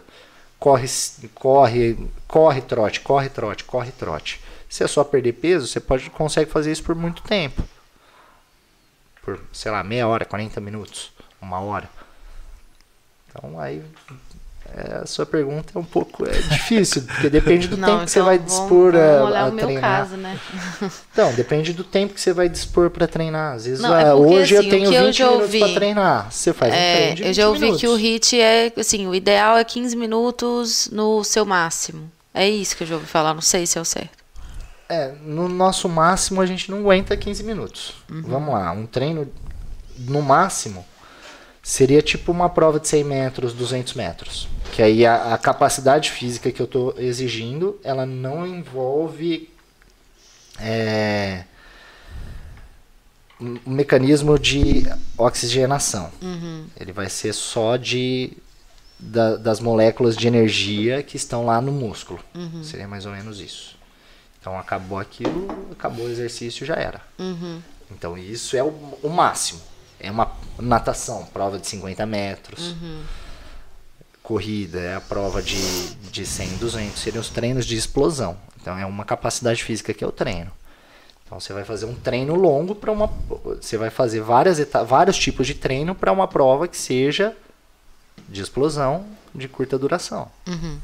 Então aí e, tem mais coisa. E aí tem umas perguntas aí, Babi? Tem Pode três perguntas. mandar brasa. É, aí eu divago, né? Porque tem muita coisa para falar é, e acaba. É isso aí. Não, porque, é assim, porque... depende muito. É... O que, que é? O, o HIT, a gente não trabalha no máximo. O HIT você vai trabalhar numa zona é, de 5 até 80%. Aí depende da periodização também. Depende né? da periodização, depende do, que, do seu objetivo. Do equipamento que tem também, né? Porque tem uns que é. faz com peso, outros sem peso. É, então depende ah. muito de muitos fatores. Eu recordando aqui, gente, as nossas aulas de musculação. Você faz, It? Não. Não. Tem cara que faz. Não, tem não. O que, que você faz? Você faz faço a ficha, esteira, Musculação. musculação, é coisa tranquila, né? Porque tem que ficar, tem que ficar bem, né, né, Bruno? Você não concorda? Não posso ficar sentindo dor no outro dia, senão eu não dou conta. Você não acha? Hein? Eu tô perguntando desse negócio de hit, porque realmente teve uma época que foi febre. Tinha Sim. até um outro nome. Tem muita gente que. Um é... dos treinos conhecidos e famosos, que ficou famoso, ou é funcional ou é crossfit. É, é. isso aí. Então... E é aquilo, né? Quando é um treino de alta intensidade é, depende de cada pessoa, né? Tem gente que é. tem né, capacidade para fazer e tem gente que não. É, você pode. Todo mundo vai se adaptar, mas Sim. aí você vai diminuir a carga. É, então você vai fazer um hit, se a pessoa não tá, não tá adaptada, ela tá começando agora, ela vai fazer com uma carga menor, ela vai fazer com uma, um nível de complexidade dos exercícios menores. Então se o adapta ideal... o hit para a pessoa. O então, ideal é fazer então com frequencímetro. Não, não necessariamente. Não. Você pode fazer subjetivo, né? A sua análise de... De, de cansaço, de, de esforço. É. esforço. Então, assim, ah, eu tô, eu tô fugindo da... Se eu tô muito cansado, eu, eu começo a parar e descansar. Então, eu tenho que ajustar ou a, a cadência ou a carga do exercício. Então, o que, que é cadência? Fazer rápido. Eu vou fazer muito rápido o exercício, uhum. então eu diminuo a velocidade desse, desse, dessas repetições. Uhum. Tá muito pesado, eu diminuo o peso. Então a gente mexe em outros parâmetros para não parar. A ideia do HIT é fazer por, mais, por um tempo sem parar, né? Uhum. Manda brasa aí, Babi, nas perguntas. Tá. O Ian perguntou: Sinto muita dor na lombar. Tem algum exercício que alivia de, de imediato? Eu não consigo passar um exercício geral para todo mundo, porque uhum. cada um vai ter uma causa da dor. Uhum. A uma dor lombar eu posso ter, que nem eu já citei, pode ser um encurtamento da posterior de uma pessoa que fica muito tempo sentada, pode ser um órgão, mulheres. É, Salto. Não, o próprio, o próprio útero e ovário, ele hum. tem estruturas que prendem no ilíaco e trava uhum. esse movimento. Se ele tem aumento de tônus, uhum. dói as costas. Muitas mulheres têm dor nas costas na época de menstruação. Ah, tô com cólica, dói minhas costas. Então tem algumas relações, né?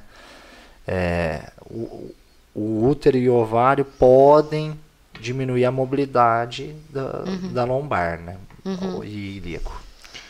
Podem e... ser uma causa. Então não tem um exercício é. que eu indique para específico para pra... lombar que vai ser um, uma solução. Não, eu vou assim, eu tô dando um tiro no escuro. Não uhum. tem como eu dar um um exemplo de exercício que possa servir para todo mundo. Pode servir para ele e não servir para o Toninho. Sim. Uhum. Tá. Então é muito delicado mesmo, né? Vai passa alguma coisa, um gelinho talvez.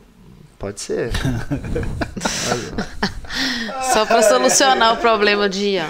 Passa Mas, gelinho, ó, passa. Como é que chama aquele. aquele passa um gelol. É, passa um gelol. Spray milagroso. No futebol você já Procura um acompanhamento, é mais é, fácil, é, gente. Procura a causa da dor aí. Jogava era éter, né? É, o, spray, o sprayzinho milagroso é, lá, né? O cara tá fazendo aquela cera, né? Tá só enrolando. É, aí jogava é, o Rodrigo está perguntando assim: a quiropraxia tem alguma contraindicação para quem já fez cirurgia no coluna? É, eu acredito que sim. É, eu, eu, não estudei quiropraxia, mas a partir do instante. O que, que é quiropraxia? É um tipo de. É um tipo de técnica de tratamento também, né? Ela é mais global. Então, assim, Mas só para ficar um pouco mais palatável, é aquela que dá umas estala, estraladas, é. né? Joga Isso, o corpo para ela lado. Está, tá. ela, que a diferença Ajusta o ela corpo. faz em cadeia e a osteopatia faz mais local. É. Mas sim, tem, deve, eu acredito que tem alguma contraindicação que eu não sei qual que é a cirurgia que ele fez, mas a partir do instante que tem alguma coisa ali, você tem que avaliar melhor para saber se tem ou não. Aí, se ele perguntar para um quiroprata, talvez seja mais fácil de responder se pode ou não. É. Ele pode fazer, mas ele vai Arriscado, mudar, mudar algum tipo de técnica ou, Uhum. ou não fazer naquela região. Mas É, mais uma. O desvio na coluna pode causar dor na nuca? pode, Pode, né? pode. E aí é na coluna agora que nós vamos falar. É, eu já ouvi muita gente, ah, tem que fazer uma cirurgia na coluna. Aí a pessoa corre. Eu digo Ah, que ah. hoje a gente tá muito Ai, conectado. Bizarro. Vai pagar uma janta então pra nós. Eu hoje, não vou pagar nada. Paga, tudo Deixa é eu te falar pagar. uma coisa. É, a questão da coluna, ô Bruno, né? Quando a gente. Eu já ouvi, né? As pessoas, ah, tem que fazer uma cirurgia na coluna. Aí a pessoa fica com aquele medo, ah, posso fazer uma cirurgia na coluna e parar de andar e tal. Aí fica en- enrolando. Como que funciona é, essa questão quando você tem que fazer uma cirurgia na coluna? Qual que é o problema? Como é que funciona uma cirurgia na coluna? Também é, é, é bem amplo aí, porque depende da, da cirurgia que vai fazer. Às vezes ela não tem, não tem escolha. Que nem o rapaz que fez artrodese. Às vezes ele teve um acidente. Ele não tem opção.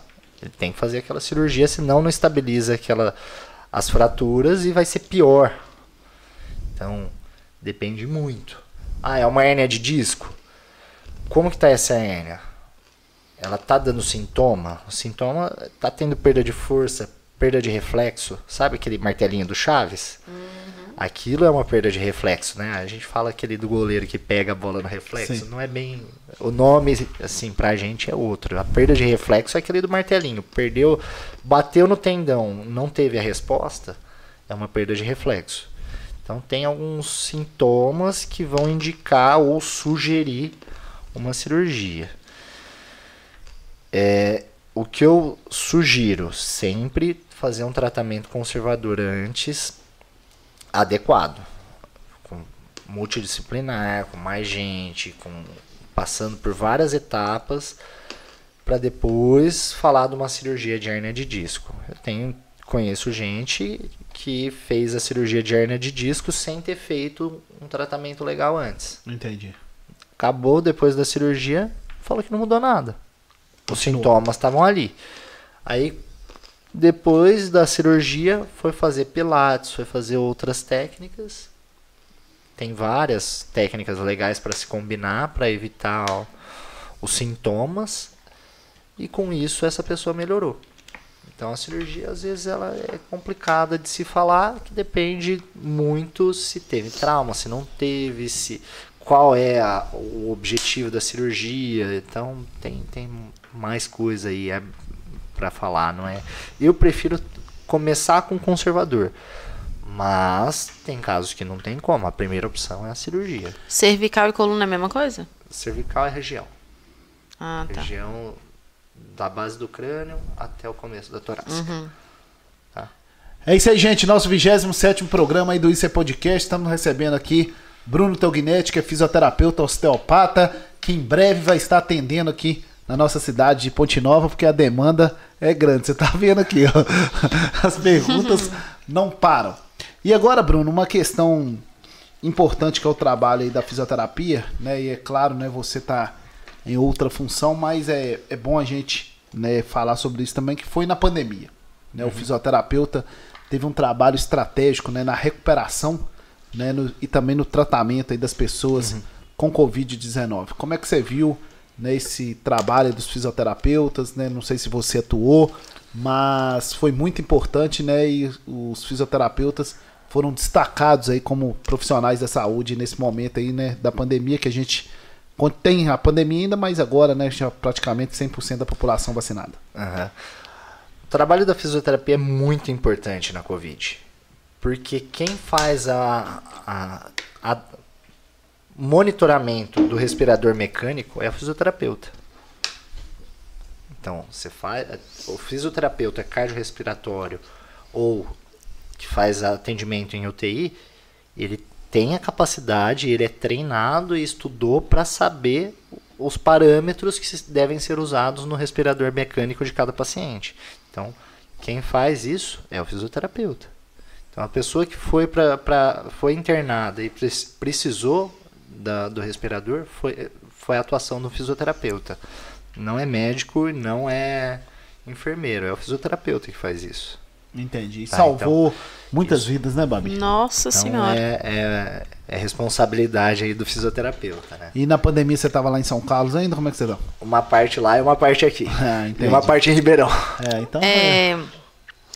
Eu ia perguntar da cirurgia, porque meu pai ele fez uma cirurgia na cervical uhum. em 1997 foi diagnosticado com alguma coisa, é, uma cirurgia na coluna, e passados-se vários e vários anos, algumas outras avaliações trouxeram o diagnóstico de que ele não precisaria ter feito aquela cirurgia, que ela foi precipitada e que muitos problemas é, que, ele, depois. que vieram depois e que provavelmente as causas daquelas dores lá de trás eram emocionais e que isso poderia desencadear é, tensões e uhum.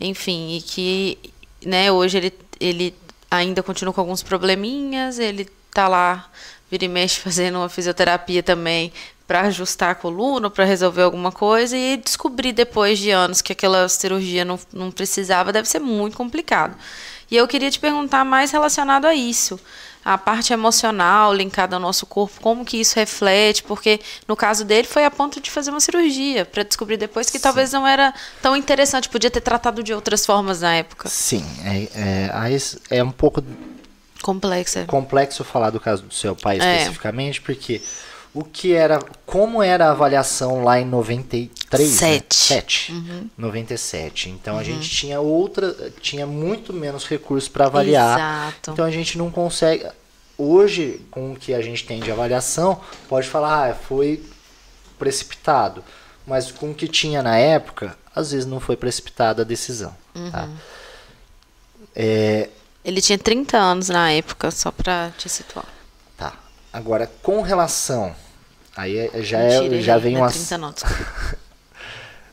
já, já com relação ao meio emocional com o meio físico, eu vejo que tem muita ligação. Tem, tem, é, o nosso meio emocional afeta diretamente o corpo. Isso para todo mundo. Tem algum, um, algum paciente que você já conseguiu observar? Que você pode contar um caso? Eu já tive uma. Tem alguns. Eu tive uma paciente que ela foi com encaminhamento de uma bursite, só que ela era uma pessoa muito nervosa, brigava muito com as filhas, né? As filhas moravam com ela, e ela tinha uma postura muito retraída, tensa. Então essa bursite vem de uma alteração mecânica aqui, uhum. que vem de uma emoção. Uhum. Ela saía bem do consultório, aliviada. Chegava em casa, passava um dia, dois, brigava com alguma das filhas, já voltava para aquele padrão. Então, ela, enquanto ela não fizesse um acompanhamento psicológico para lidar melhor com essas emoções, o meio físico ia continuar sofrendo. E como faz para poder con conversar com essa paciente e falar com ela, olha, Vamos procurar um psicólogo. É Vamos lá conversar. ah, Mas você, você consegue fazer? Já conseguiu? Tem paciente que, que recebe bem informação. Uhum. Tem paciente que não recebe bem. Uhum. Tem gente que acredita que tem uma visão de psicologia e psiquiatria de que isso é coisa para louco. E tem gente que entende que é uhum. é uma coisa que vai fazer bem para ela que vai ensinar, vai mostrar a ela como ela entender as relações dela, as emoções dela, que isso às vezes não é tão simples a gente não. entender. Tem gente que não entende. Uhum. Ah, o que, que eu estou sentindo? Uhum. Qual a emoção que eu estou sentindo? E depois da emoção, identificar a alteração no corpo é mais difícil é. ainda, é. né? Porque a gente tende a ficar nervoso, apertar aqui, é. apertar aqui. Então, identificar isso tudo é muito complexo isso é difícil. E tem profissionais da osteopatia que trabalham com liberações emocionais. É um pouquinho, aí é um pouco, aí a gente. Legal, não sabia. Sim. São Eu tive uma só até hoje, uhum. desde que eu trabalho. É... Na verdade, quando começou, eu, eu fiquei assim, realmente é? Uhum. Eu estava fazendo um trabalho em, na região torácica da paciente. Ela começou a ter tremores na, na perna e no braço. E ela começou a falar assim, eu, aí você vai chamando a pessoa, né, uhum. para ela ir liberando aquela emoção. Ah, o que, que foi? O que, que você está sentindo? Ah, foi parecido com, com o que eu tive em tal, tal situação. Foi assim, assim, assim. E você vai conversando. E você vai continuar essa liberação até ela acabar. Essa paciente ficou uma hora e meia no meu consultório. Nossa. Então é até acabar essa liberação. Às vezes, até a gente, quando, quando você não está esperando, você fica um pouco. Pô, o que está acontecendo? É porque para lidar com emoções dos outros também é difícil. É, e às vezes a gente, como terapeuta, não está preparado para aquilo uhum. e saber conduzir. É. Eu tinha visto uma vez só na, na, na, na pós-graduação em osteopatia. Uhum. Aconteceu uma vez, não é uma coisa comum. Uhum. Tá? Você tem como fazer avaliações energéticas para saber onde está tem gente que trabalha bastante com isso. Então tem esse lado da fisioterapia que vai para uma área mais emocional. Existe Cistos isso? energéticos e tudo Legal, mais. não sabia. Sim. E aí você. Já ouvi falar, né? Tem, ah.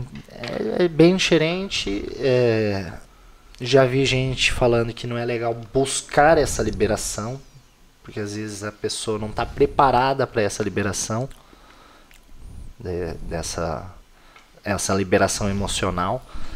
E tem gente que, que faz e fala, não, Acredita bola pra frente, vamos que eu tenho resultado com isso. Uhum. É, e aí... com a questão da, da pandemia também, né? Porque a gente viveu aí uma, uma situação que ninguém nunca imaginava viver. A questão psicológica, né? Hoje está em destaque, né? Nós estamos uhum. aí com né, problema grande de saúde mental no Brasil, né? Tem gente e das que tá gerações também que estão chegando. Até que a gente está vivendo uma outra pandemia agora, mas que não é de Covid, mas é de Ansiosos. questão ansiedade e depressão. de ansiedade e depressão. E essa prática aí da, da, da fisioterapia nesse momento pós-pandemia também é muito importante, né, Bruno? Porque tem uma questão. Teve gente que teve sequelas da Covid. Eu tive uhum. Covid uma vez, é, graças a Deus curei, não tive mais problema nenhum. Você teve, Babi? Tive. Quantas vezes? Du Duas vezes, eu acho. Você teve Covid, Bruno? Tive. É. Então, tive muita gente, vez. né, é, tive não teve... Assim. Eu não é, fiz exame, mas é. todo é. mundo, a, a, minha namorada tava, ela Sim. fez, as pessoas do nosso convívio estavam. Tava, então, é. Bem provável que eu, eu não fiz o teste, mas Entendi. Uh, enquanto e, ela tava, eu fiquei em casa também. Né? Com certeza. E essa sequela, né, que é o pós-Covid, né, que a gente tem ali o a prevenção para não ter o Covid, teve o Covid e tem o pós-Covid. E a fisioterapia também foi muito destacada aí nessa área e está atuando muito no pós-Covid. Como é que você vê isso? Como é que você vê esse tratamento aí, né, pós essa doença que matou aí muita gente, infelizmente, né? É, tem várias, vários é, efeitos que, que o Covid tem e alguns vão ser tratados por uns profissionais, outros por outros. Por exemplo, tem, tem uma sequela que falam que que a Covid gerou um pouco de perda de memória. Aí já tem alguém mais especi específico para trabalhar com isso. A parte cardiorrespiratória é bem interessante procurar um fisioterapeuta que trabalhe com essa, com essa linha de, de tratamento para melhorar e ver o que, que teve de, de. qual foi a sequela, porque qual região foi afetada, se teve alguma, algum problema específico. específico no pulmão ou não. Então, tem muita gente para para avaliar aí junto. Ah, tem muita ah, sequela pra gente ver. Tem como é. estimular, ó. Teve gente que teve mais perda, foi mais persistente, não sente alguns cheiros. Isso tem como, que eu ia perguntar. Tem como você estimular isso. É, é quando Pensa. eu tive o Covid, eu perdi realmente tudo, olfato, paladar, 100%. Você perdeu? Perdi. 100%. Demorou uns 30 dias para voltar. A minha amiga fisioterapeuta também me orientou. Ela falava comigo assim, bah, fica cheirando café, alho. Então, assim, existe alguma. Sim, é esse estímulo. Fisioterapia, um estímulo para fazer se a pessoa contrair o Covid ainda hoje e, e, perder o olfato e o paladar. O que, que ela pode fazer? Porque tem gente que fica vários dias, não, some um, né? Ficam vários dias. A gente fica desesperado achando que não vai voltar. Volta, né? Eu acredito que sim. Eu não sei. Te- não sei, a gente teve não caso. saber. A gente não vai saber ainda as sequelas se elas são permanentes ou não. A gente ainda não tem Não, é dados não, porque se alguém pegou saber. no passado e tá sem sentir cheiro até hoje, É, então, nada. Nata, zero, zero, zero, zero. então aí é, é coisa que eu não tenho dado suficiente pra isso. Mas, Mas, os estímulos. estimular tem como. Ajuda é muito, o né? que você falou. É, é treinar pra sentir, ficar tentando cheirar café, cheirar álcool. Perfume. coisas que tenham cheiros fortes Uhum. Pra começar. Aí ver se tá evoluindo, se começou a sentir algum, algum cheiro no ou não. Eu fiz isso. Voltou em 30 dias. Eu acho que talvez se eu não tivesse feito o exercício, demorasse demorasse, mais. mais. é. Ô, gente, agora nós vamos fazer uma aula de anatomia aqui, ó. Pega aí o, o, o esqueletinho aí. Senhor. Ninguém mandou nome, gente. Manda explicar. nome aí pro Vai amigo explicar, aqui. vai explicar pra gente aqui o, o esqueleto que fazer uma aula de anatomia. E você, que é profissional da saúde, que estudou anatomia, né, Bruno? Vai relembrar Qual? das aulas de anatomia, aula Que 1, que é o 2. É o que que é o que. Esse, eu acho E que vai- quem não sabe vai aprender Eu agora. acho que ele tem cara de Christopher. Bruno vai dar uma, uma aula aqui agora. O que, que você acha? Foca aí, Tim. O que, que você acha? O quê? Eu acho que a câmera vai, não sei se vai conseguir pegar bem aqui. É. Então, beleza. Vamos, vamos lá pra nome aula é de. Como? Christopher. Que é o Bruno que vai decidir aí, tá bom esse nome? Ninguém gostou Ninguém, não, não teve sugestões aí? Não, o galera, manda sugestão aí. Dá uma. uma- Se não vai ser o que eu achar que deve. É isso aí, a mulher a Babia que manda aqui, entendeu? Igual em casa. É isso aí. É, vamos lá. Ô, Nájila, mandar um abraço pra ela se ela estiver é, assistindo nosso programa. Ela que é uma excelente profissional de saúde também. É, E em breve vai estar com a gente aqui também no Isso é Podcast. Vamos lá. Fêmur. Uma parte dele, né? Ilíaco. Uma parte dele aqui chama isquio. Eu vou te interromper, desculpa. Vamos virar Christopher pra lá? Cristo. Como é que tá, aqui Tim? na frente. Aí, isso aí. Você pode repetir? Só porque agora tá bem bom. Olha aqui, ó. Agora tá Você mesmo, ó. consegue até avaliar o, Ó. a sua performance, ó. Então, beleza. Bom, Vamos lá. Pubis é uma parte aqui, né, do osso. Ilíaco essa asa grande aqui. E isquio é essa daqui. Sacro. Opa! Melhorou?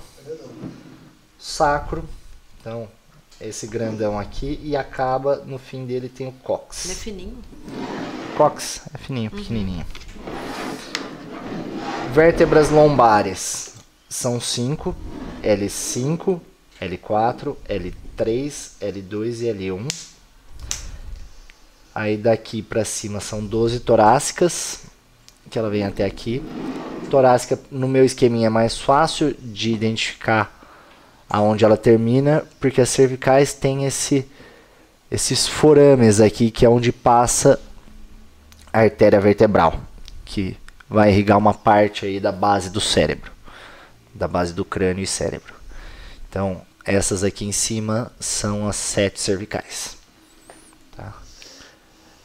Então, tá explicado? É uma parte, né? Uma parte, O- né? Se, que- se o quiser, vermelhinho aí é... é uma artéria. Uma artéria. artéria vertebral. Entendi. E esse aqui é o quê? Aí, aqui é uma simulação de uma hérnia de disco, né? Não é bem isso que acontece aí, mas é uma simulação de uma hérniazinha. Entre todas, todos os espaços intervertebrais vai sair algum nervo. Sim. Então todos esses amarelinhos aqui são nervos. tá? Os importantes aqui em cima, ele vai são quatro níveis de C4 a T1 vai sair para fazer a inervação dos membros superiores, né, dos braços. Esses são bem importantes. E alguns vão para a região de peitoral, costas e tudo mais. É, de L2 a L4, eles vão sair para fazer a, a, inervação do nervo femoral, que aí é o que vem para frente da coxa até o joelho e faz a flexão de quadril e extensão de joelho. E aí os de L5, L5 a S2 ou 3 é, a S3 que vai sair e se juntar para fazer o ciático, que vai fazer toda a parte de inervação da posterior da coxa, da posterior da perna e para anterior na, na, na, perna abaixo do joelho. Então é do a raiz, as raízes são do ciático. Quando a pessoa fica exemplo, tetraplégico, onde acontece a lesão? Já Tetra... ia perguntar, só você pela... Tá doido, Tetraplégico é o nível cervical, porque daí ela não tem movimentação de nenhum membro. Então pode ser paraplégico, qual... tetraplégico é... é... só as pernas. Aí pode ser são até níveis no... abaixo. Até o 5, né? Até o T5. Hum, pode ser, não, ele pode ser até Vamos lá. Tetraplégico, eu tive alguma lesão até T1. Entendi. Daí eu não vou Mas ter movimento. Não é tão já era. Tem, tem como. Depende muito da lesão e tudo mais. Então tem pacientes que, se a lesão medular não for completa, vão ter algum movimento. Se ela for completa, mesmo assim, pode ter algum movimento. Tá? Então, a lesão cervical geralmente fica tetraplégico. De lombar, vou colocar lombar geral, paraplégico. E é. aí depende do tamanho da lesão também. O que aconteceu com o Neymar, ele quebrou, foi um...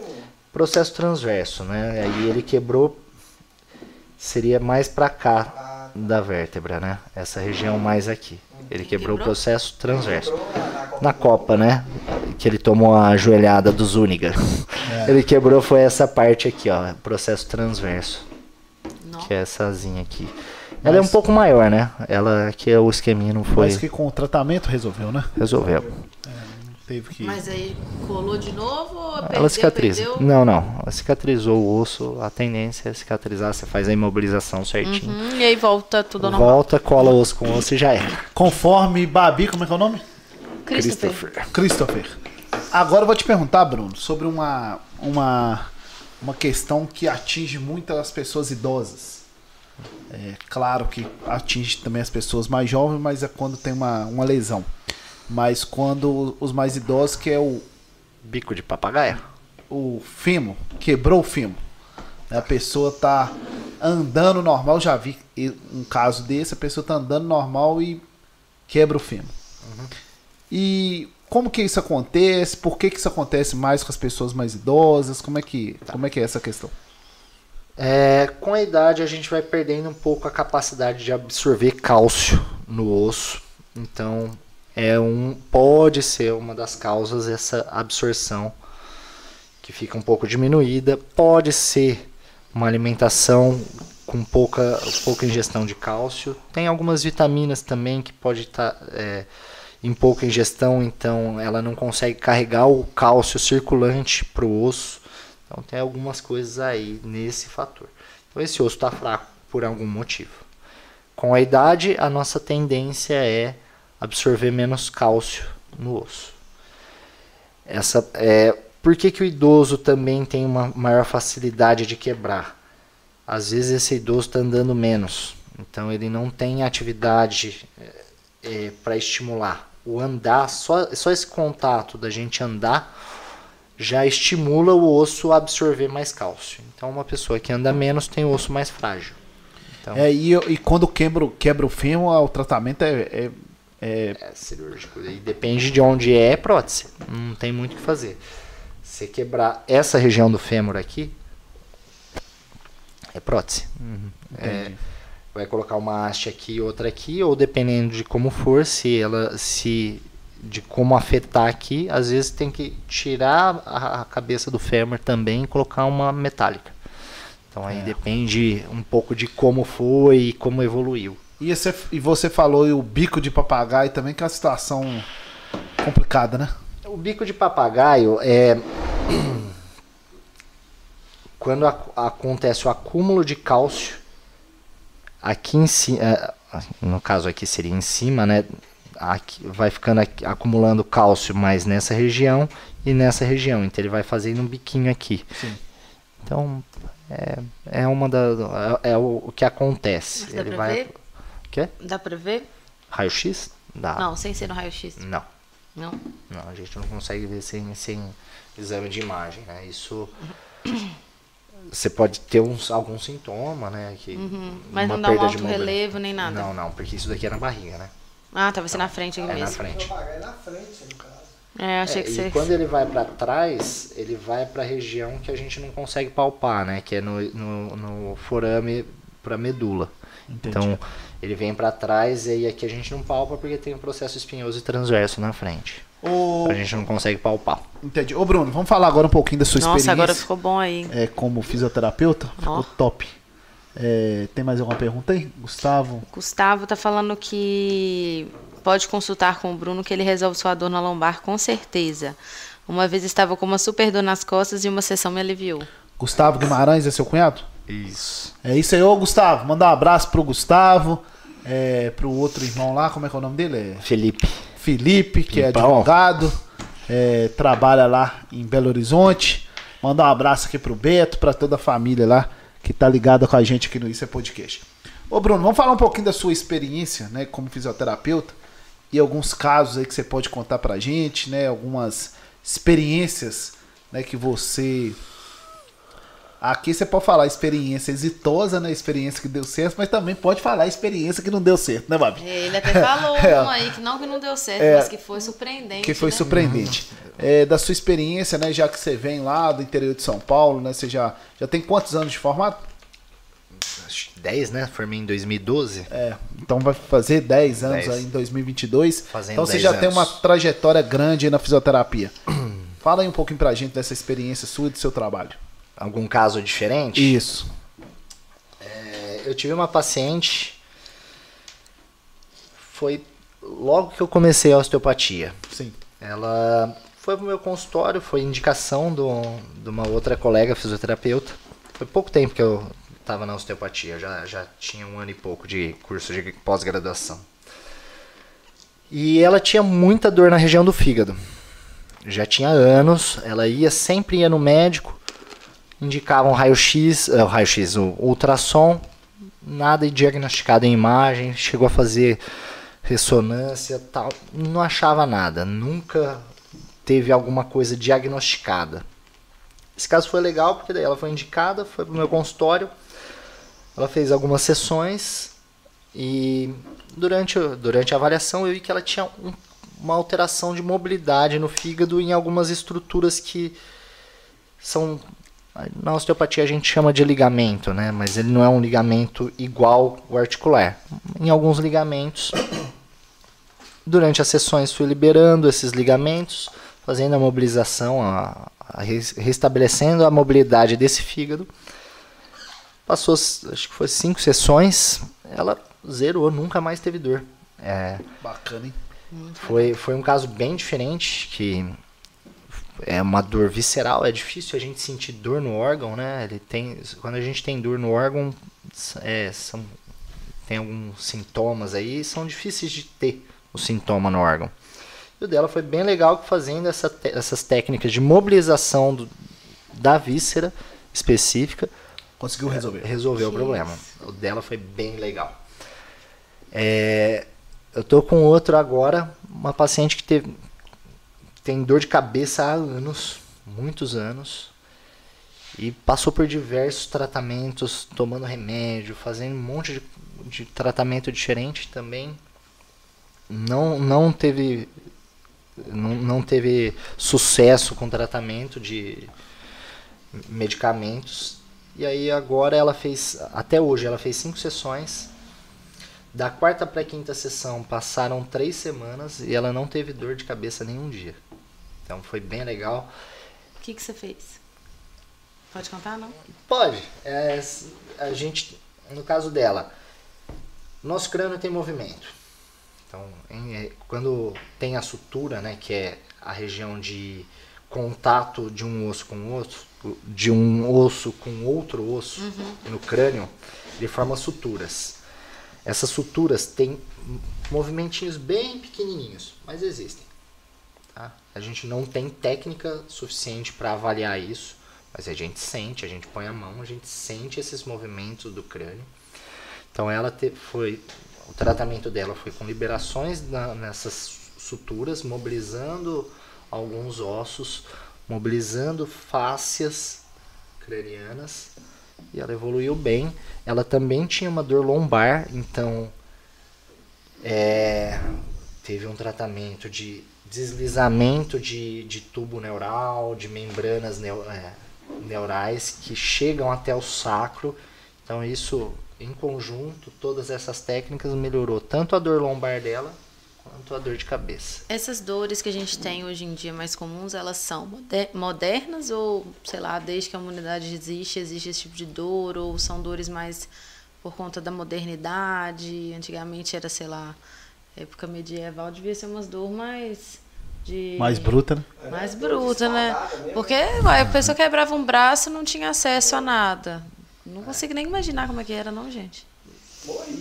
É, é quando a, as repercussões dos. As repercussões do, dos traumas antigamente, as, a, a, os tratamentos eram bem, bem precários, né? Os tratamentos não existiam. É datado é. quando surgiu a profissão? A osteopatia começou com o Dr. Andrew Steele, foi na, na ele começou os trabalhos ah, de estudo de osteopatia na Guerra Civil Americana, né? Uhum. 1800, aí eu sou um pouco ruim de data e história, né? 1880, 1888, se não me engano. Ah, legal, muito tempo. Alguma coisa assim. Foi a época que ele começou a desenvolver esses tipos de trabalho, de avaliar uhum. e tratar com técnicas manuais, estudando uhum. anatomia, fisiologia, posições, mobilidades. Uhum. E foi aí que ele começou a fazer esse trabalho de osteopatia. Aí Outras coisas já vieram mais recente. As técnicas de crânio não existiam, ele não hum. trabalhava. Elas foram já são as técnicas um pouco mais recentes aí Você sempre de tem algumas que estar décadas. atualizando. Então, são técnicas mais novas, sim. Uhum. O que, então tem já foi de pesquisa adicionado. mais moderna aí? A osteopatia é um pouquinho diferente de pesquisa, né? Uhum. A linha de, de pesquisa para fisioterapia é, ela engloba. É difícil fazer como uma osteopatia. Que nem eu falei, ah, tem muita coisa que pode estar envolvida. Então, como que eu vou fazer um trabalho, um ensaio clínico, né, para fazer um, um, uma pesquisa de mestrado, doutorado, colocar todo mundo que tem dor lombar no mesmo, no mesmo estudo. A sua dor lombar pode ser do seu útero com uma mobilidade alterada. Do Toninho pode ser por encurtamento de posterior de coxa. A minha pode ser de um trauma. Então, a gente juntar tudo numa tudo panela é um pouquinho só. difícil. E mesmo ah, vamos então rastrear um pouquinho melhor. Vamos tentar fechar um pouquinho mais esses sintomas. Uhum. Também é difícil, porque cada um tem um, tem um, uma história, né? Uhum. Então, às vezes, pode e ser uma coisa de lá de né? atrás, né? É. Então, a, a, osteopatia, a, a, pesquisa é um pouquinho diferente. Então, não, não é bem igual assim a nosso, nosso modelo de pesquisa que a gente faz aqui, tá? Uhum. Então ela é um pouco mais em relatos de caso, estudos de caso, então são um, um número amostral é menor. Uhum. Então ao invés de eu pegar 20 pessoas e tratar igual, 50 pessoas Vão e tratar, 20 casos diferentes. A gente vai pegar dois, três, uhum. então é séries de caso, então são coisas ou um relato de caso, então uhum. é mais voltado aí para uma coisa um pouco ou alguma coisa quando você consegue juntar muita gente para conseguir selecionar a, as, as repercussões parecidas. Uhum. Então é um pouco diferente a pesquisa em osteopatia. Uhum. É isso aí, pessoal. Nosso 27 programa do Isso é Podcast. Agradecer né, a todos que estão acompanhando, segue aí nossas redes sociais. Curte a gente aí. Isso aí, para você ficar, né, nós vamos fazer os cortes aí dos programas, já estão todos lá. Nossos artistas estão todo mundo mandando abraço aí pro Isso é Podcast. Você viu que bacana? Barões da Pisadinha, Bruno e Barreto, tá todo mundo Muito querendo. Chique. Tá vendo? E eu não pedi ninguém, lá. não. Todo mundo que quis fazer, tá, Babi? É, legal. É. Tá famoso. É isso aí. Toninho é famoso. É isso aí, gente. Agradecer nossos parceiros mais uma vez: Legalize Imobiliária, Aquazero, Estética Automotiva, Infornet, AMAP, Connect e Medida Certa, que vai inaugurar sua unidade em Palmeiras no dia 14 de agosto. E agora, Bruno, vamos falar para um, pra uma, uma para algumas pessoas que sofrem muito com dores devido ao trabalho, que são os motoristas. É, a gente tem aí né, o pessoal que viaja muito tempo, é, passa aí muitas horas na estrada, naquela posição.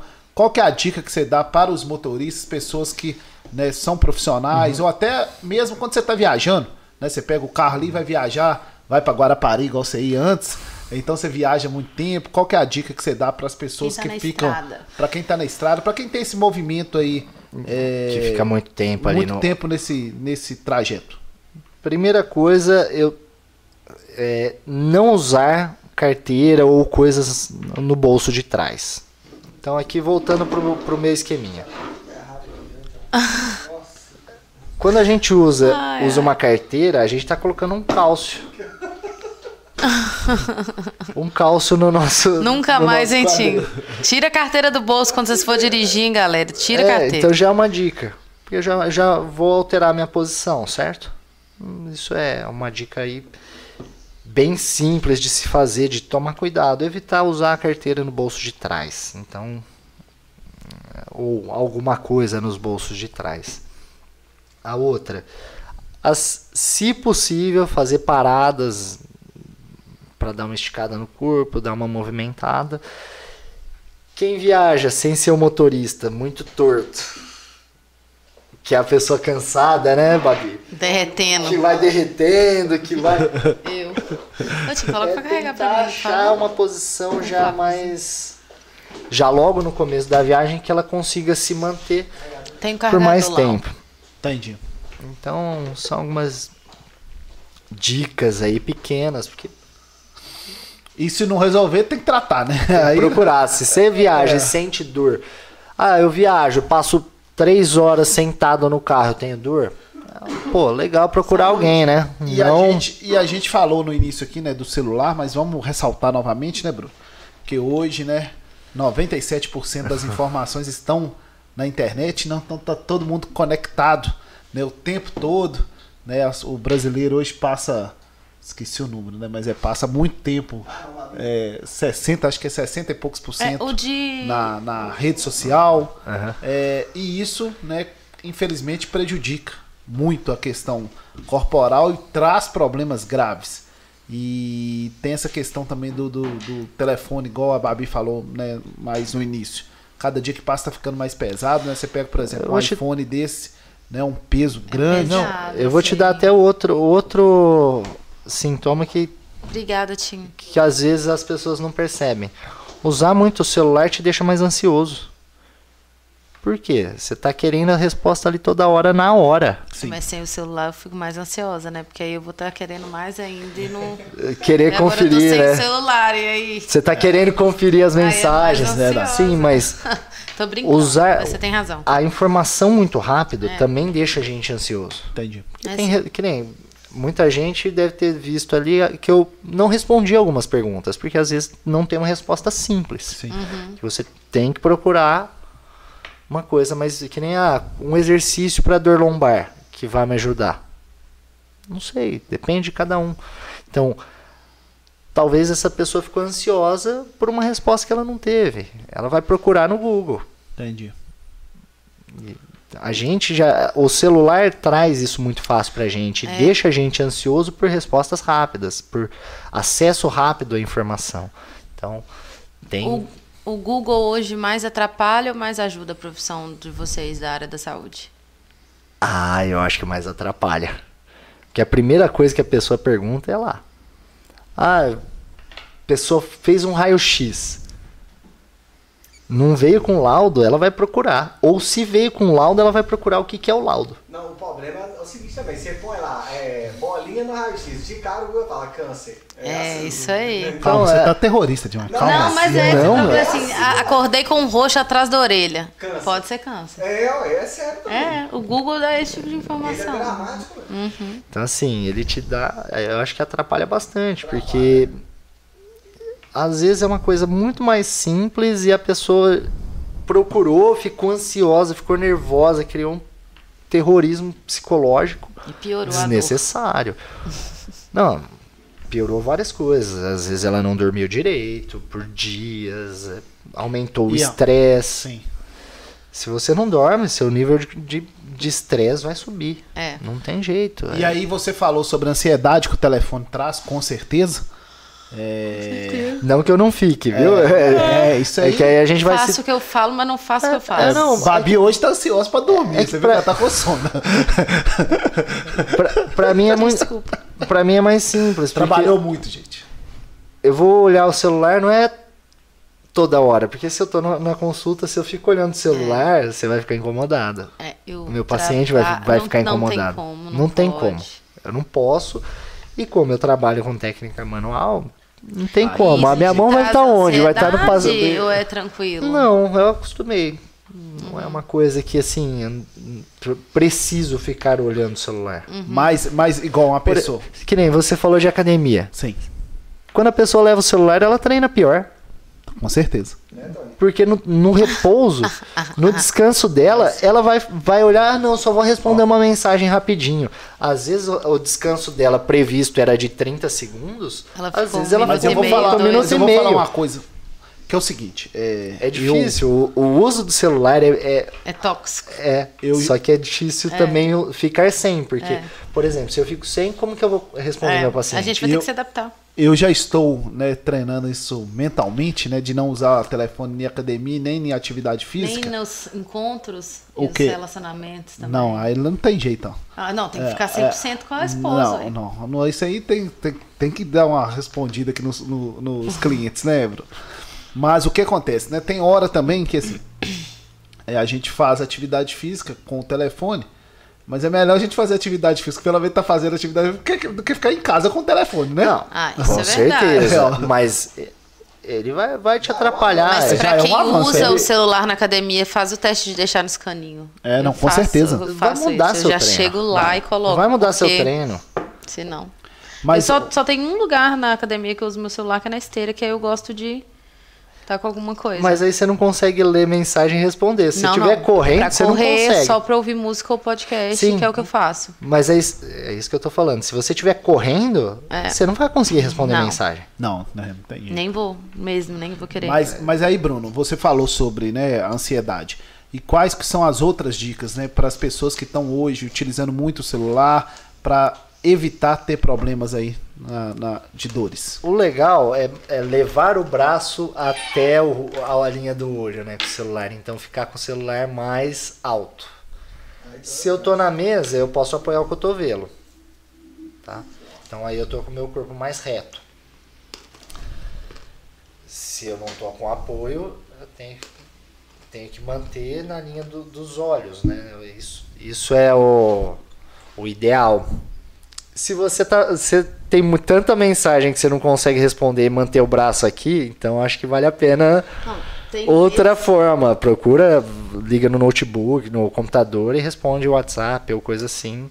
Uma postura mais adequada. eu Porque se você tá técnica. ficando mais, muito tempo aqui, seu braço não vai aguentar. Eu basicamente Você não vai conseguir responder é, 100 mensagens nessa posição. Seu braço vai cansar. Aí você vai cair.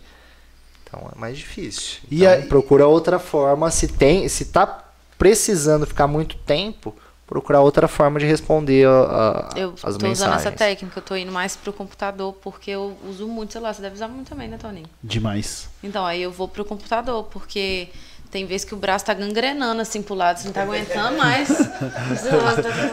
A mão, Meu- a meu mão tá dormente, né? fica dormente. É, já teve situação de cair na cara. Então, Aí- tipo, É bem sabe? pesado, tá? Muito pesado isso aqui. Olha aqui. É muito pesado. Ou, aí é outra sugestão que veio agora. Apoie os braços no, Na na, perna. perna. se eu tô sentado, né? Entendi. Que aí eu consigo manter meu corpo reto e o celular na, na linha do rosto sem ficar abaixando tanto a cabeça. Então, Tem estudo que fala que você, quanto mais você abaixa, pode chegar a 28 vezes o peso da sua cabeça. nossa. Por isso que eu tenho fica aqui. De tanto que você abaixa a cabeça. Então aumenta significativamente. Eu acredito que seja 28 vezes, não, não lembro exatamente, mas aumenta significativamente o peso da nossa cabeça quando a gente abaixa muito para ver por celular. isso pode dar torcicolo, né? Sim. Eu tenho E toda outras semana. mais, né? E, mais. o- e outras mais, né? Eu tenho toda semana, acredita? É, então você vai ter que fazer uma osteopatia. Vou. Ô Bruno, teve uma, uma questão muito interessante, né? Que avançou muito, que é a ginástica laboral. Importantíssimo. Isso. Que está no, no, Ergonomia de no trabalho. trabalho, né? Ergonomia de trabalho. E ginástica no, no trabalho. É, isso é muito importante, né? Porque ainda mais nas empresas onde que o pessoal trabalha sentado, tal. Como é que você vê, né, a questão da ginástica laboral que hoje, né, as empresas é, já tá até na lei, né, as empresas praticarem. é muito importante. É, a a pessoa que trabalha numa empresa, se ela fica, se ela fica muito tempo sentada, independente, vou, vou dar alguns exemplos. Ela vai precisar alongar a parte posterior, vai ter que alongar a parte posterior do corpo como um todo, vai ter uma série de coisas para ela fazer. Ou a pessoa que trabalha em fábrica, pegando peso, ela precisa de um descanso para o corpo não sofrer tanto para o corpo de todo mundo é bom dar intervalos é, a cada período de tempo. Então, ah, eu trabalho sentado. Pô, é legal a cada período de tempo levantar para ir tomar, tomar uma água, ir no banheiro, dar uma esticada no corpo. Ah, eu trabalho em pé, é legal sentar. Então é, é, é interessante para o corpo mu- mudar um pouco, sair daquele estímulo, daquela postura de trabalho. É, é, eu acho que segue numa linha que vai fazer muito bem para as pessoas. É isso aí. E Bruno Tognetti escolheu ser fisioterapeuta por causa de quê? Olha, eu já eu tinha pensado em outras profissões, mas eu, eu já me machuquei muito na vida. então aí veio um pouco disso. Eu, eu lutei, luto jiu-jitsu já tem um, um tempo, né? E aí, com isso já tive uma série de lesões e comecei a estudar, a ver um pouquinho e algumas que eu fiquei inquieto, falei assim, pô, mas é bem isso? Tipo, uma lesão que eu tive no joelho, o, o médico falou assim: não, você não pode mais lutar. Você não pode mais fa- fazer algumas atividades, jogar bola e tal. Não que eu jogue bem, mas na época eu gostava pelo menos de brincar.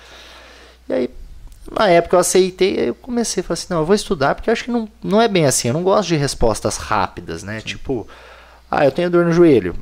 Ah, só perder peso. Você tem dor no joelho porque você tá com sobrepeso. Pô, mas só dói um joelho? Por que sobrepeso tá só no joelho? O peso tá nas duas pernas. Então, vamos pensar um pouquinho mais. Não é, não é tão simples assim. E aí que eu comecei a estudar, querer ir para a área de, de fisioterapia para entender um pouquinho das minhas lesões e saber ter como ajudar outras pessoas que sentem dor. Não é, eu falo para todo mundo, ter dor não é normal. Se você tem dor, é porque alguma coisa está errada. Ter dor não é normal. Tudo uma resposta do corpo, né? É uma resposta do corpo que a gente tem que parar. Então, se você tem dor, é porque tem alguma coisa errada e você tem que evitar de fazer aquilo. O corpo responde assim: é, tem dor. Se dói para esticar o braço, ele não deixa você esticar o braço.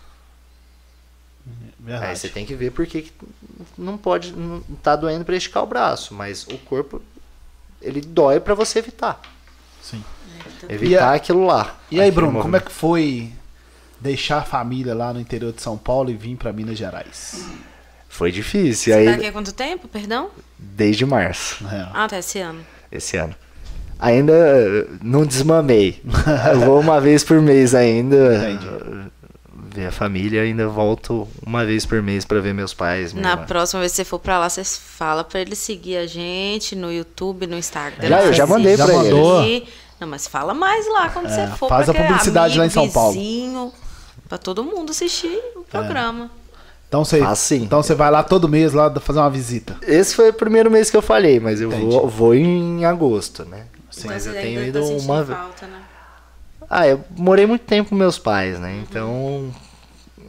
é, Sente falta, né?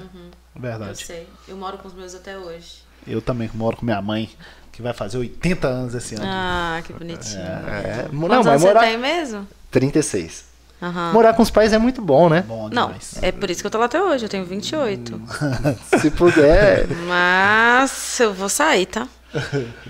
Não, é, chega uma hora que tem É que sair. Chega uma hora, você não sai, eles não te expulsam, né? Não, O meu pai e minha mãe ama. meus- Meu pai e minha meus mãe não. ama. Amam, amam, amam que eu tô lá e tudo deles, ah, vou comprar uma cama maior, que se precisar a gente dorme na mesma cama. É, eu deito aí. com meu pai pra ver a grande A gente tem uma relação muito Minha mãe trocou próxima. a cama que eu, que eu fico quando eu vou pra, pra casa dela. É, não.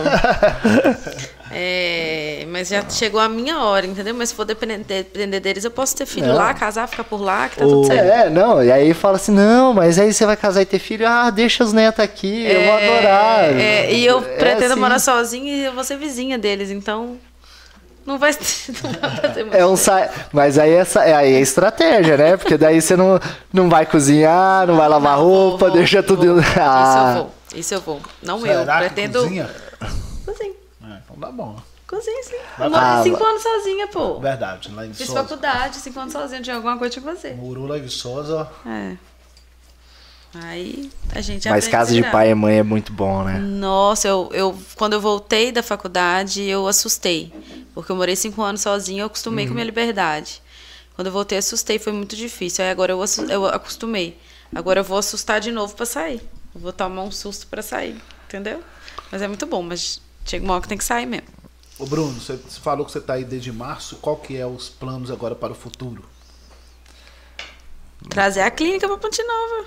Ah, não, ainda não. Não? vou- por enquanto, é crescer em Dom Silvério mesmo, ter mais pacientes, talvez alguma cidade mais perto ali. Eu atendo também em Dom Silvério, em Dionísio e Goiabal, mas Mais próximo ali. mais alguma coisa próxima, né?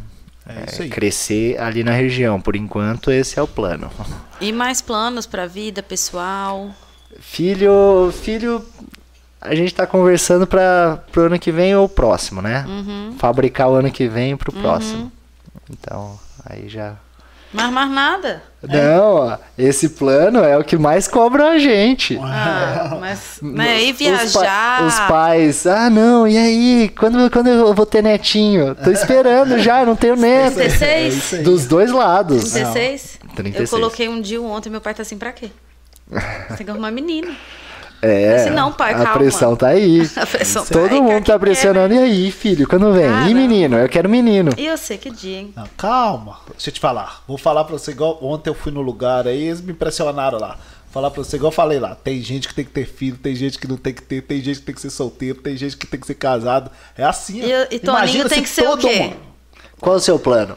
Não, calma, calma. Depois eu vou contar. Quando reveste pra ele. Não, na verdade você tinha que. Você, você não soube sair. Você falou assim: não, hoje você que é entrevistado. É, isso aí, ó. Tá vendo? Esse Bruno não é bom, não. Ô, Você tem que jogar pro outro. É, você fala assim: não, hoje você é o entrevistado. Hoje o interessante Bruno, são é. seus planos. Quando ele né? pergunta pra mim, eu faço pra ele a Então, aí você pergunta. tem que fugir assim, Tem que ó. fugir. Infelizmente nós estamos chegando ao final, mas o papo foi muito bacana. Ô, gente, uma verdadeira aula né, de saúde, de fisioterapia, de osteopatia. O Bruno é um excelente profissional. Eu conheço tem há pouco tempo, mas ele mostrou que sua capacidade técnica, seu profissionalismo. Deu uma aula. Deu uma ali, aula pra né, gente que foi, foi um programa assim sensacional, Bruno. Quero te agradecer, te parabenizar aí pelo seu trabalho, te desejar boa sorte, que Deus te abençoe. Manda um abraço lá pra Nájile, pro Beto e pra toda a família. E com certeza você vai brilhar muito aqui na nossa região. Bom, Toninho, muito obrigado pela oportunidade. O trabalho que você faz é muito, muito legal, muito interessante, traz muito qua- qualidade, conteúdo e diversificado. Você conversa com muita gente de áreas completamente diferentes.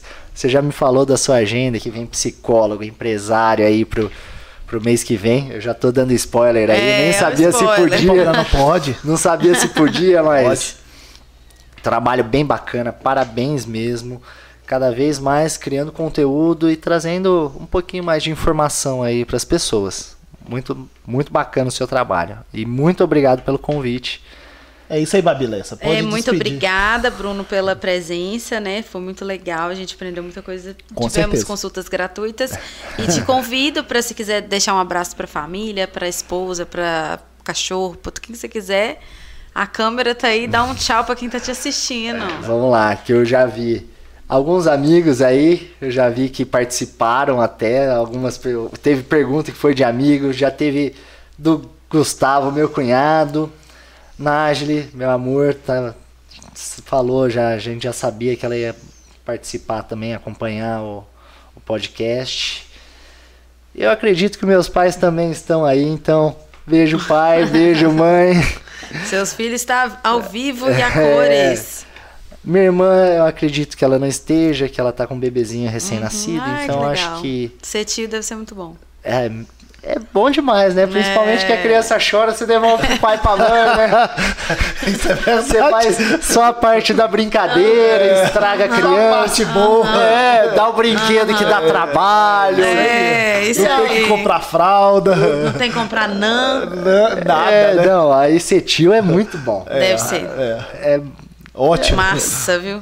é a parte mais, mais divertida. É. Olha, se você quiser, eu tenho uma lista de brinquedos Incríveis, que- sensacionais. incríveis pra dar pra irmão. É isso aí. Tá, filho, eu vou pro- querer. pros sobrinhos. Eu vou querer. Tem cama elástica, tem, tem aquelas arminhas de água, tem Ó. um monte de coisa que seus. Bombinha. É. É desse A mente criativa, ela funciona, funciona. assim. A criança, a criança de 15 anos mora em todos os homens, né? Assim, Com Verdade. certeza, é verdade. o homem parece que não, não evolui dos 15 anos. Gente, é com a gente mesmo. Infelizmente. Brunão, show de bola. cabeça. Show de bola? Obrigado, Toninho. Tamo junto. Muito obrigada, viu? Pessoal, nós estamos finalizando então nosso 27 programa aqui do Isso é Podcast. Agradecer mais uma vez nossos parceiros Legalize Imobiliária, Infornet, Connect, Amap, Aquazero e Medida Certa Fitness Center. Semana que vem tem mais, né, Babilônia? Tem mais, galera. Muito obrigada. Boa noite. Não esquece de curtir, seguir. E esperem a gente aqui na semana que vem com mais um convidado. É isso aí. Isso é podcast, o podcast de Ponte Nova e da região. Um grande abraço e que Deus abençoe a todos.